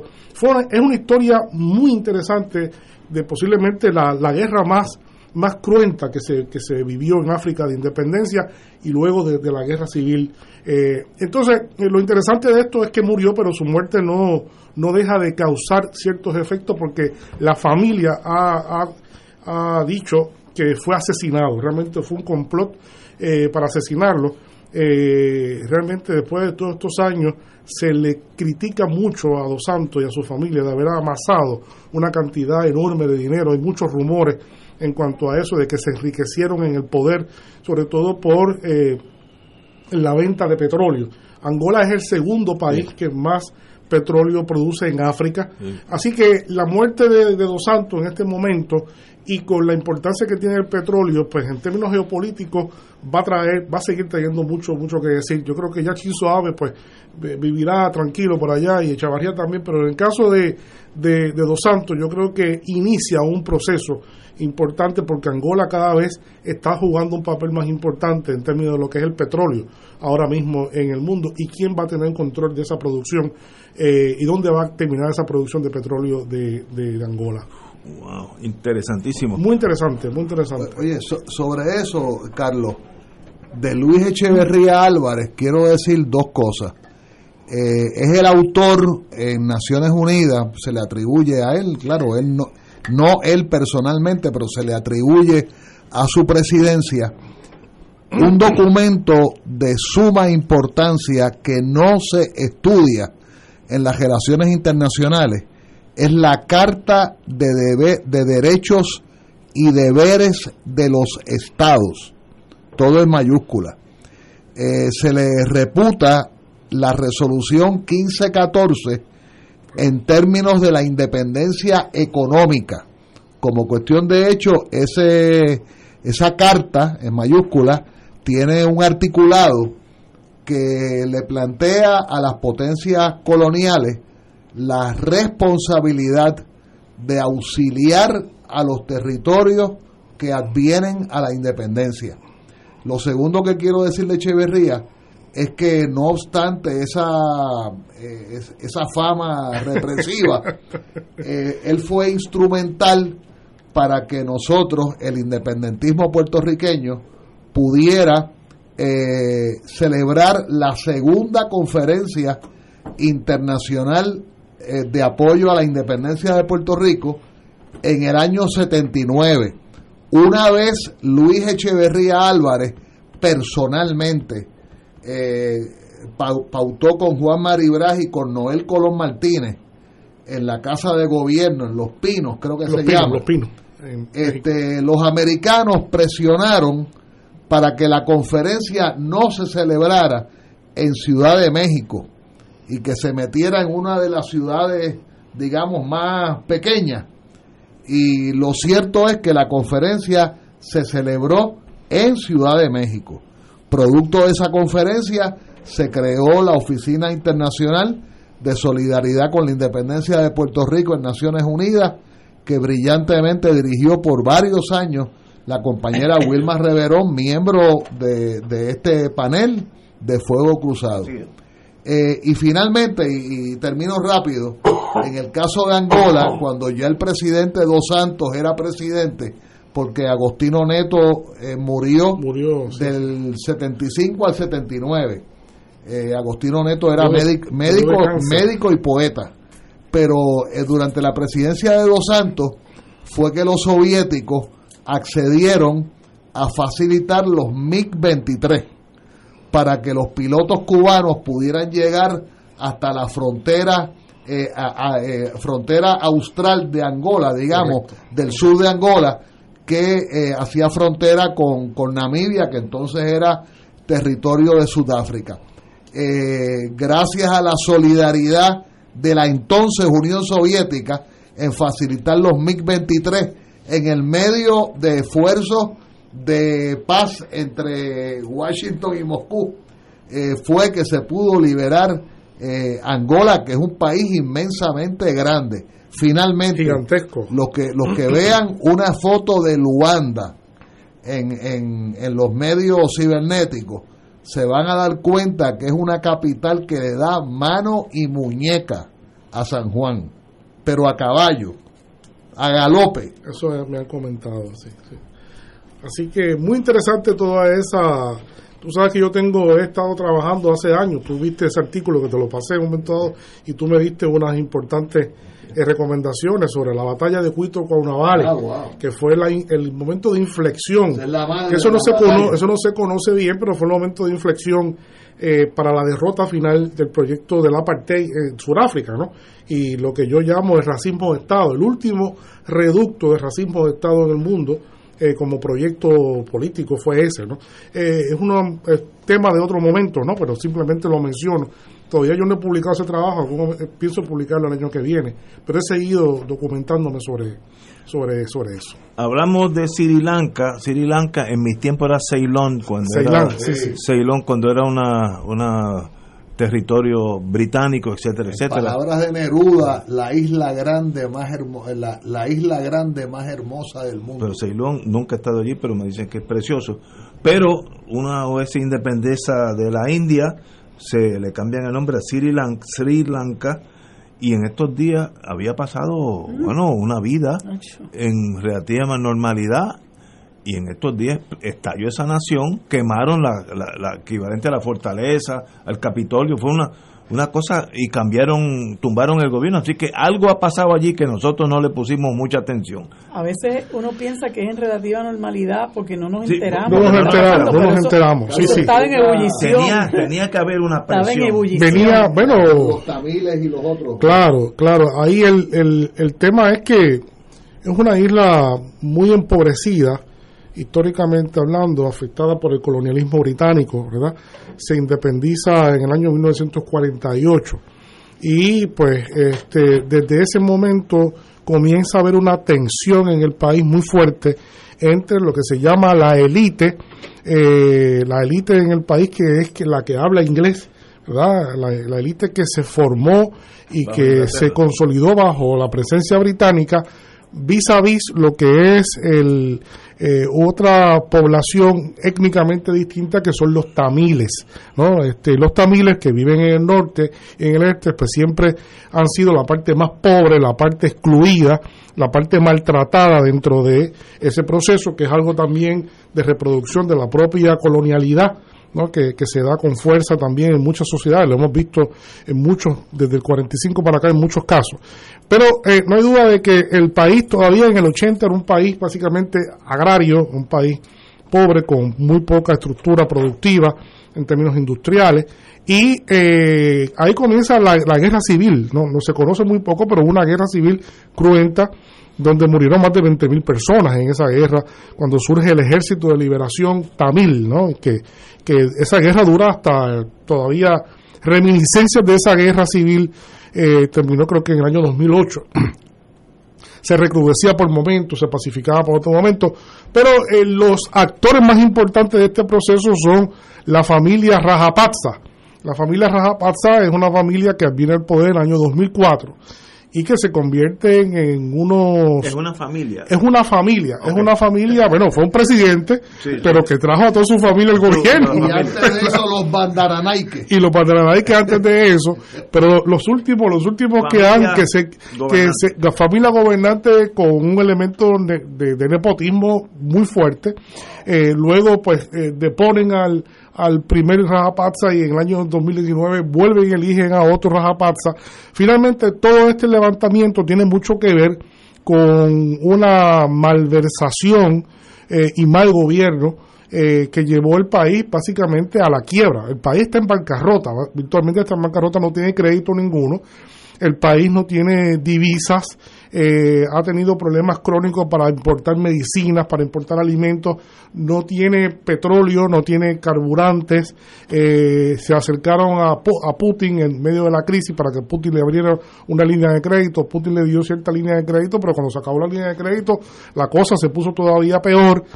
Y eh, lo que vimos el fin de semana es la culminación de un proceso muy complicado muy complicado en el país que finalmente se reúne el Parlamento y deciden que van a dar por terminada la presidencia de Rajapaksa y que van a dar por terminado también, va a salir todos sus ministros para llamar entonces a un nuevo proceso, designar un presidente pro tempore interino y finalmente pues eh, reconstruir la gobernanza del país. Esa es la hoja de ruta que el Parlamento acaba de este fin de semana a partir de los acontecimientos dramáticos. Aquello fue dramático porque vimos como la gente, pero miles, decenas de miles, por lo menos lo que pudimos ver, la gente entró a la casa presidencial hizo ejercicios con las máquinas de correr, se metieron a la piscina. Aquello fue una, aquello fue una escena draconiana. Un verano del 2019, fue, bien puesto. Fue un, un, veranazo, vamos a decir. Sí, sí, aquello, así, eso fue un veranazo.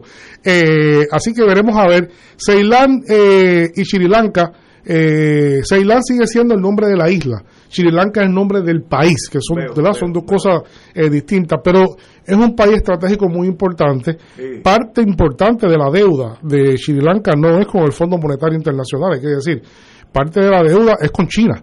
Y, y China, en el juego del ajedrez geopolítico por el dominio del Indo-Pacífico, pues eh, como China ha tenido siempre una tensión fuerte con la India, pues ha buscado consolidar una relación geopolítica muy, muy interesante tanto con Pakistán como con, con Sri Lanka. ¿no?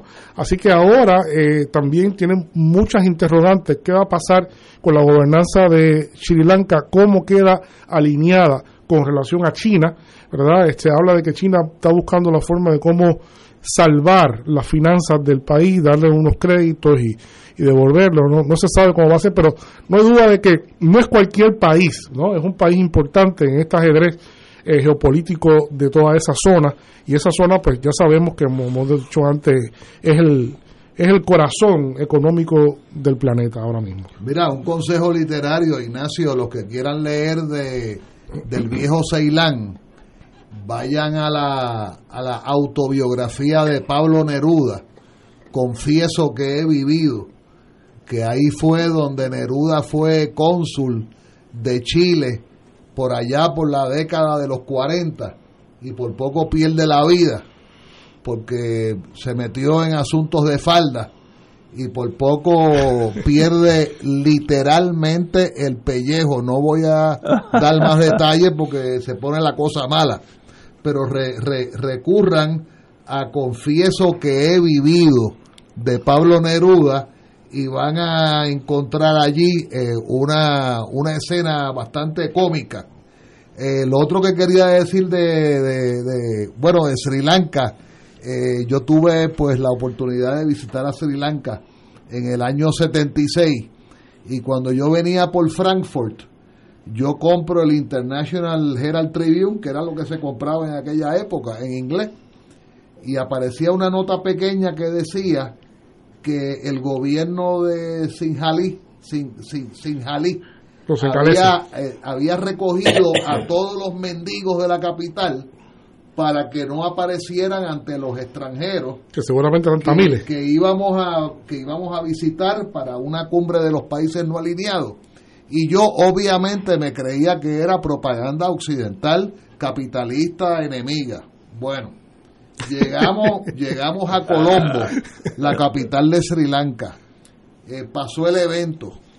Yo me tuve que quedar una semana adicional para que el pasaje fuera más barato. Esas loqueras que nosotros hacíamos. Y lo hacíamos con mucha, ¿verdad? Eh, con mucho orgullo. Y cuando pasó una semana de haber terminado el evento, empezaron a entrar los mendigos a la capital. Y fue una cosa impresionante. Y obviamente tengo que recordar las madres con los niños en, estado de, pobreza extrema. Eh, ese es, Sri Lanka es el, el Lipton Tea, el Lipton Tea Island, que aparece en la vieja literatura británica colonial.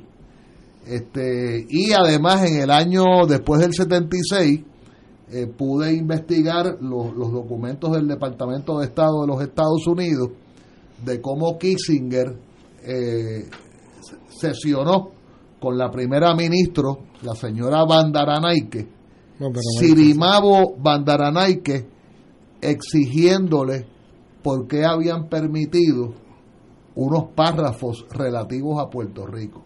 Mm, eh, a favor de la independencia de Puerto Rico. Qué interesante. Entonces el embajador Sinjali, que había sido discípulo personal de Henry Kissinger, en una de estas universidades, Georgetown o Stanford, no me acuerdo, le dice, le dice, mire, primera ministro, explíquele al secretario de Estado las cosas que se hicieron. Entonces ella explica que ella se había, que, todo el mundo se había portado bien. Este, y el embajador Sinjalí se chispotea y le dice, excepto los cubanos en el tema de Puerto Rico. Y eso está en los anales del Departamento de Estado de los Estados Unidos. Todo el mundo se había portado bien, excepto Cuba en el caso de Puerto Rico. Y eso, eso va a aparecer en negrita el día que se publique el libro.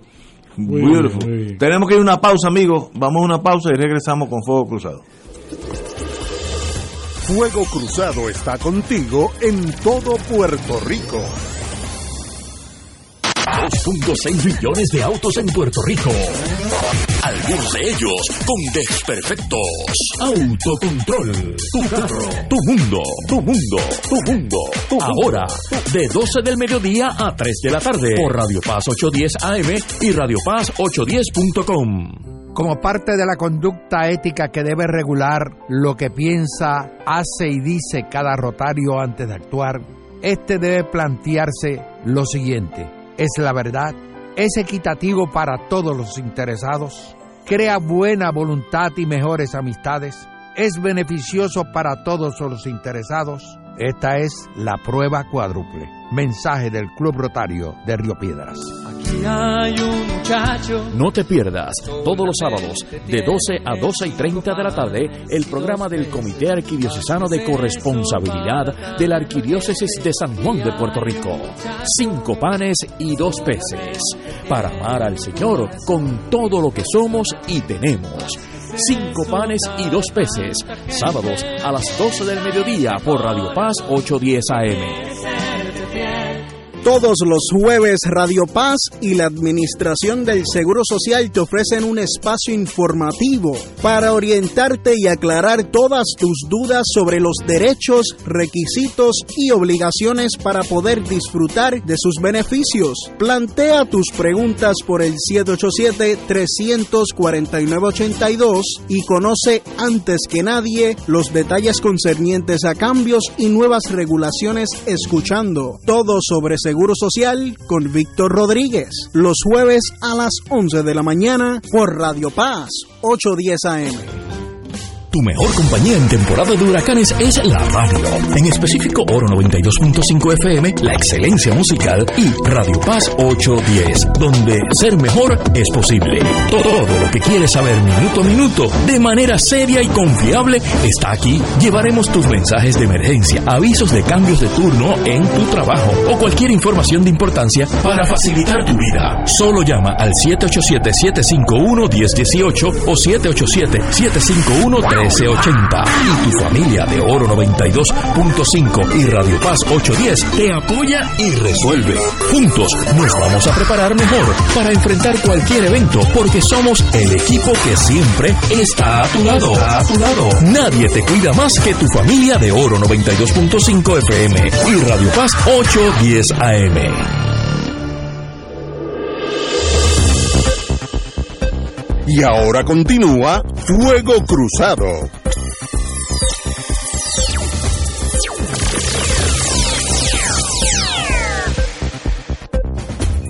Regresamos en la hora de Reverino. Rusia reduce un tercio de su suministro de gas natural a Italia, la vela Italia, y se esperan otros cortes en otros países como Alemania. La crisis energética endurece de cara al invierno, ya mismo está por ahí septiembre, octubre, ya mismo empieza a enfriarse. Eh, esa es la carta de poder de Rusia ese, en torno a ese gas, compañero. En este momento comienza eh, un nuevo capítulo de este proceso, de esta confrontación, de esta guerra, y, hoy, eh, cuando se anuncia que Rusia ya esta mañana cortó una tercera parte del suministro de gas a Italia a través de lo que es el gasoducto del Turk Stream, que viene por el sur, ¿no? Viene por el, por el sur de, Europa. Sí, sí, sí, sí. El Turk Stream es el que suple eh, todo Italia, Grecia, toda esa parte. Pues ya hubo un corte importante. Eh, se cortó también el suministro en, en alguna medida a Austria, eh, también a algunos otros países. Pero hoy también hay un hito importante de, esta, de, esta, de este asunto y es que el día 11 estaba programada una reparación de mantenimiento de del gasoducto Nord Stream 1, que es el que todavía está funcionando y viene desde el, desde el, Báltico por el agua hacia el norte de Alemania y es la, la gran, eh, eh, eh la gran eh, eh, línea de bombeo de gas natural a Alemania, ¿no? la que sostiene gran parte de la industria en, Alemania. Pues bien, eh, hoy comienza un proceso de 10 días de reparaciones de unas turbinas que fueron muy discutidas internamente porque esas turbinas las está reparando Siemens en Canadá. Entonces, el gobierno de Ucrania eh, propuso a través de su embajador que esas turbinas no sean entregadas a, Rusia para poner a funcionar nuevamente el Nord Stream. Por otro lado, se especula fuertemente de que Rusia, cuando termine la, el mantenimiento, va a cerrar el grifo a Alemania. ¿no? ¿Por qué sucede esto? Bueno, porque es obvio que ya se ha llegado a un momento en el cual Rusia va a comenzar a ejercer presión sobre los países que han eh, estado eh, dando armas a Ucrania y que han estado eh, alimentando el conflicto y que han promovido las sanciones contra Rusia. Entonces Rusia, en una manera de, como se dice en inglés, retaliation, retaliation ¿no? en alguna manera de, de, respuesta, pues entonces va a cortar parte, o en el caso de Alemania se especula que todo. Eso puede causar, en el caso de Alemania, de los rusos cortar el suministro de gas, que se ha reducido ya la dependencia con relación a Rusia, pero todavía sigue siendo significativa, de cortar eso, la economía de Alemania podría entrar en una etapa de, colapso muy, muy, muy seria.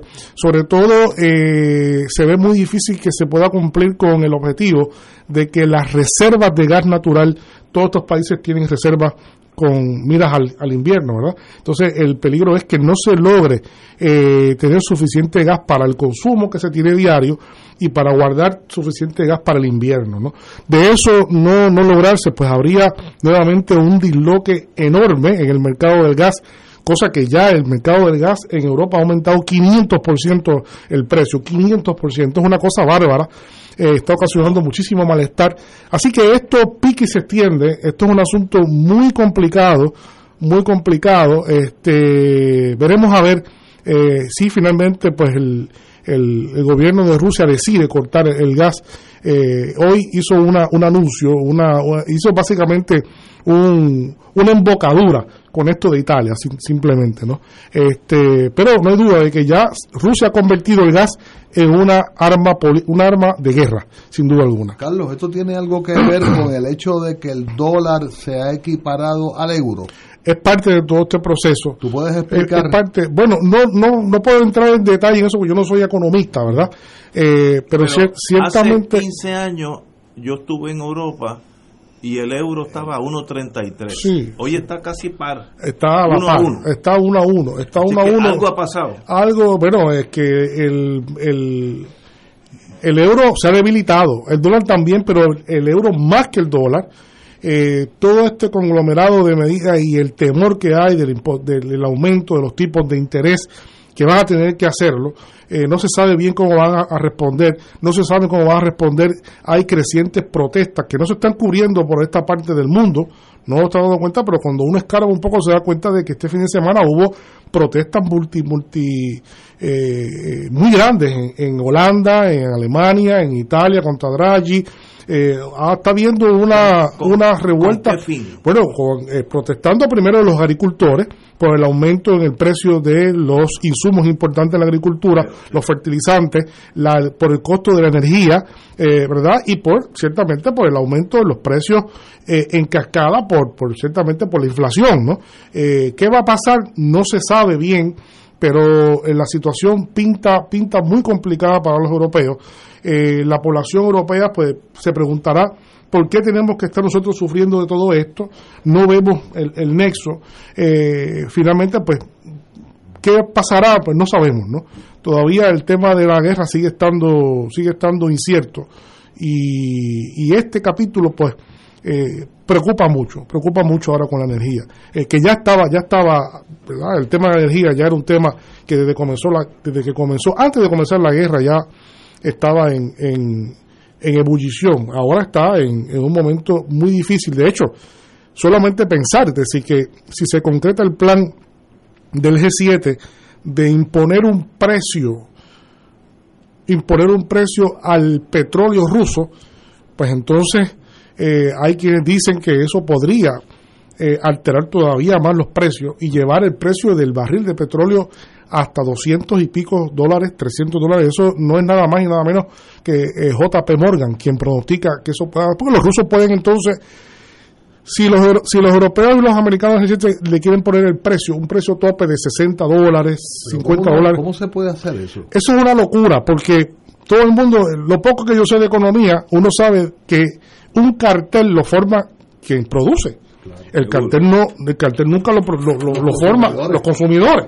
Así que esto es una cosa que se ha propuesto el G7, que es parte de, de lo descabellado de todas estas cosas que salen todos los días, eh, que ciertamente lo que anticipa que de concretarse esa acción, pues los rusos lo que pueden hacer simplemente es bajar la, la producción. Si bajan la producción, cosas de hecho, de hecho, no lo dije, eso se me escapó, hoy también hubo un golpe importante a la producción de petróleo porque los rusos lograron paralizar, y eso fue por acción de, la guerra, ciertamente, en la producción de petróleo en el Caspio, en Caspio, desviando cerca de, eh, eh, evitando que más de un millón de, barriles de petróleo se pongan en el mercado.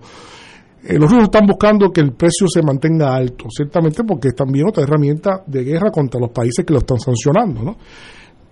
Eh, así funciona esto. Pero, pero ese petróleo del mar Carpio viene para acá, para este lado del mundo, o se queda por la India. No, no, no, Una parte, China. Una, parte va a la India, una parte va para allá, pero la mayor parte de eso se desvía por otros oleoductos que van hacia, hacia el Mar Negro y otra salida. Sí, sí, sí. No, se pone en el mercado, se pone en el mercado eh, de este lado, occidental. Sí, sí. Háblame de México, López Obrador visita Estados Unidos sobre el tema candente de la migración, que son unos números casi incomprensibles los que están en la frontera. Los números son ciertamente una barbaridad. Este López Obrador visita la tercera visita de Estado que hace López Obrador a, Estados Unidos. La primera fue cuando estaba Donald Trump, que fue una visita muy tensa, muy particular. Esta es la segunda visita bajo la presidencia de, Biden. Y los temas que, eh, que se trabajaron en el temario, en una posición muy alta, ciertamente la crisis migratoria, la inseguridad de la frontera, la frontera entre Estados Unidos y México siempre ha sido un tema y ahora es un tema todavía más. Este año, sin que concluya todavía el año fiscal, los números del Departamento de Estado y de las autoridades migratorias estadounidenses cifran en poco más de 3 millones las personas que han sido detenidas, detenidas en la frontera. ¿Verdad? Algunos se han quedado, algunas son de vuelta. Eh, esto es de todos los países del mundo que van allí. Eh, más de 700 mil personas han logrado pasar. Eh, han, logrado pasar. la situación es simplemente inédita nunca se había visto. Siempre se sabe que esta frontera es una frontera de mucho, mucho volumen, pero ha llegado a unos niveles increíblemente altos.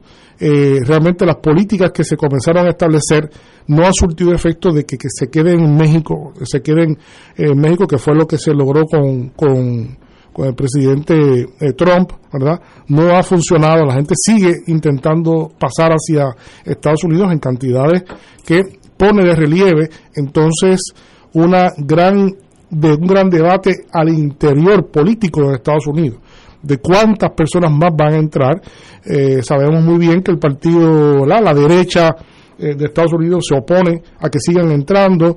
Hay otros elementos de los demócratas que son más laxos con esto, pero no hay duda de que es una discusión, es un tema crucial vis a vis lo que va a ser ahora las elecciones de medio término en los Estados Unidos. Así que conjuntamente con las personas también están por allí todas las mafias, todos los tráficos. El tráfico de personas, el tráfico de drogas y sobre todo el tráfico de armas ilegales desde los Estados Unidos hacia México, hacia México, hacia Centroamérica, hacia toda esa parte, ¿no? Así que eh, operan allí grandes eh, tráficos ilegales con grandes problemas que implican problemas sociales que no están resueltos y ciertamente la respuesta ha sido de 4 mil millones de, dólares, ¿verdad? Eh, y cuando uno compara 4 mil millones de dólares que se le otorga esto como, como, como cantidad de dinero para paliar este problema, con los 800 mil millones de dólares que se otorgan a Ucrania y por allá y todas esas cosas, pues ciertamente uno, uno, uno tiene que pensar que el interés de resolverlo realmente no es mucho. Eh, si es por la dotación de dinero que se está poniendo sobre la mesa. Tú dijiste que 3 millones fueron detenidos. Detenidos. Han sido detenidos en 10 meses. Todavía faltan dos. Todavía faltan dos meses para acabarse este. Eso no cuentan los ilegales que cruzaron, los que nadaron. No, no, no. Esos son los detenidos. Esos son los que, los que se han logrado detener.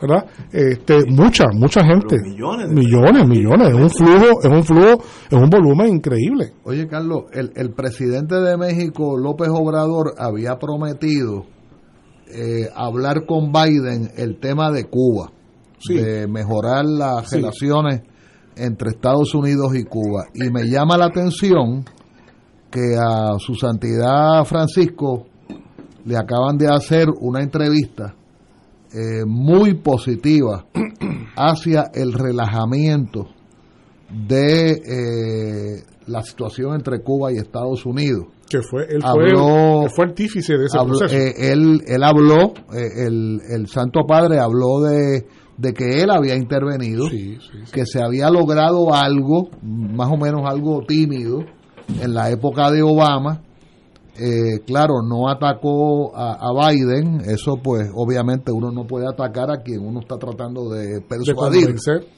Eh, pero dio la impresión como que estaban habiendo algunas conversaciones en algún sitio.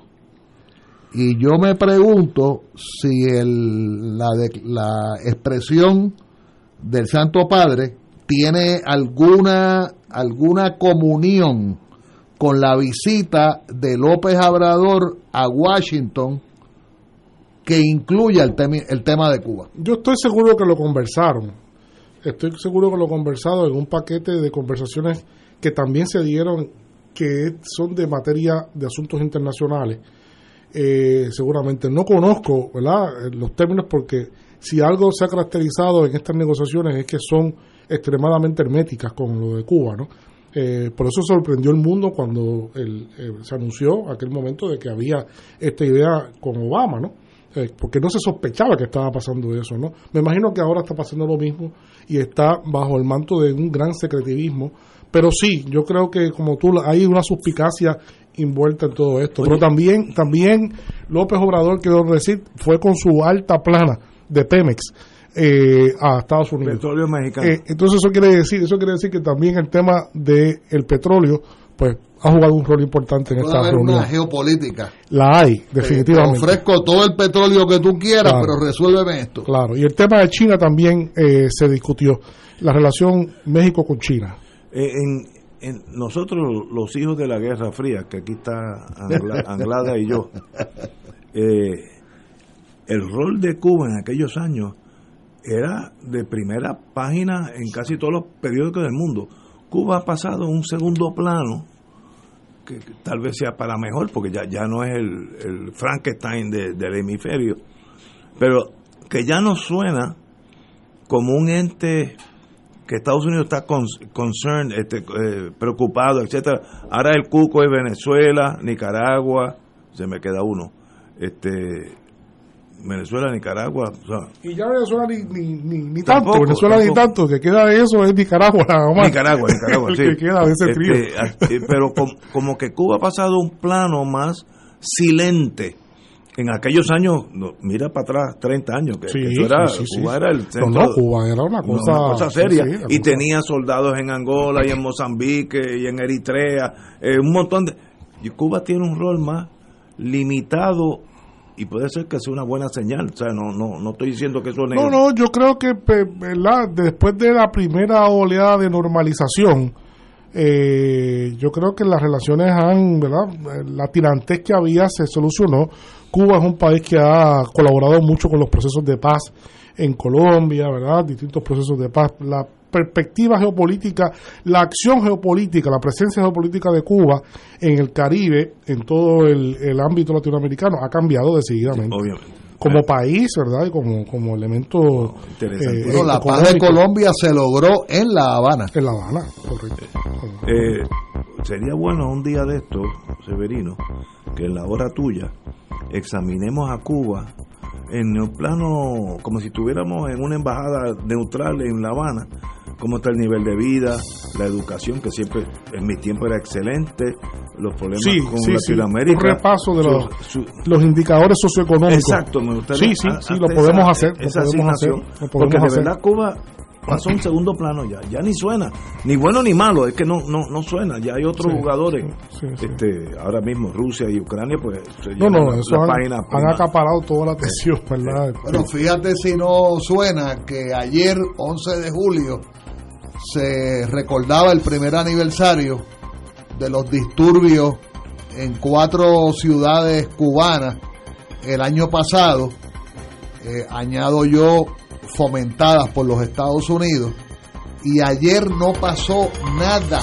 nada, ah, absolutamente Sí, el año, era un año de algunos disturbios. Pues ayer se celebró en, en, la, en La Habana, se ha estado celebrando el aniversario de, del natalicio del poeta nacional Nicolás Guillén. Tampoco hablamos de que se cumplió ahora un año de la muerte trágica, el magnicidio del presidente Jovenel Mois, un año y la situación sigue siendo tan incierta. Todavía estamos como si fuera el primer día. Nadie sabe nada, que pasó, quién lo mató, ni ha habido juicio.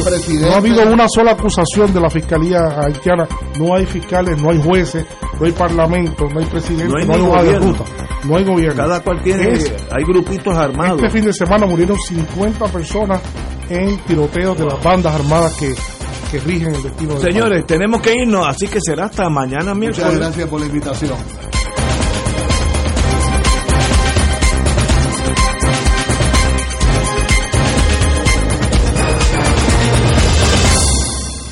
Esta emisora y sus anunciantes no se solidarizan necesariamente con las expresiones vertidas en el programa que acaban de escuchar.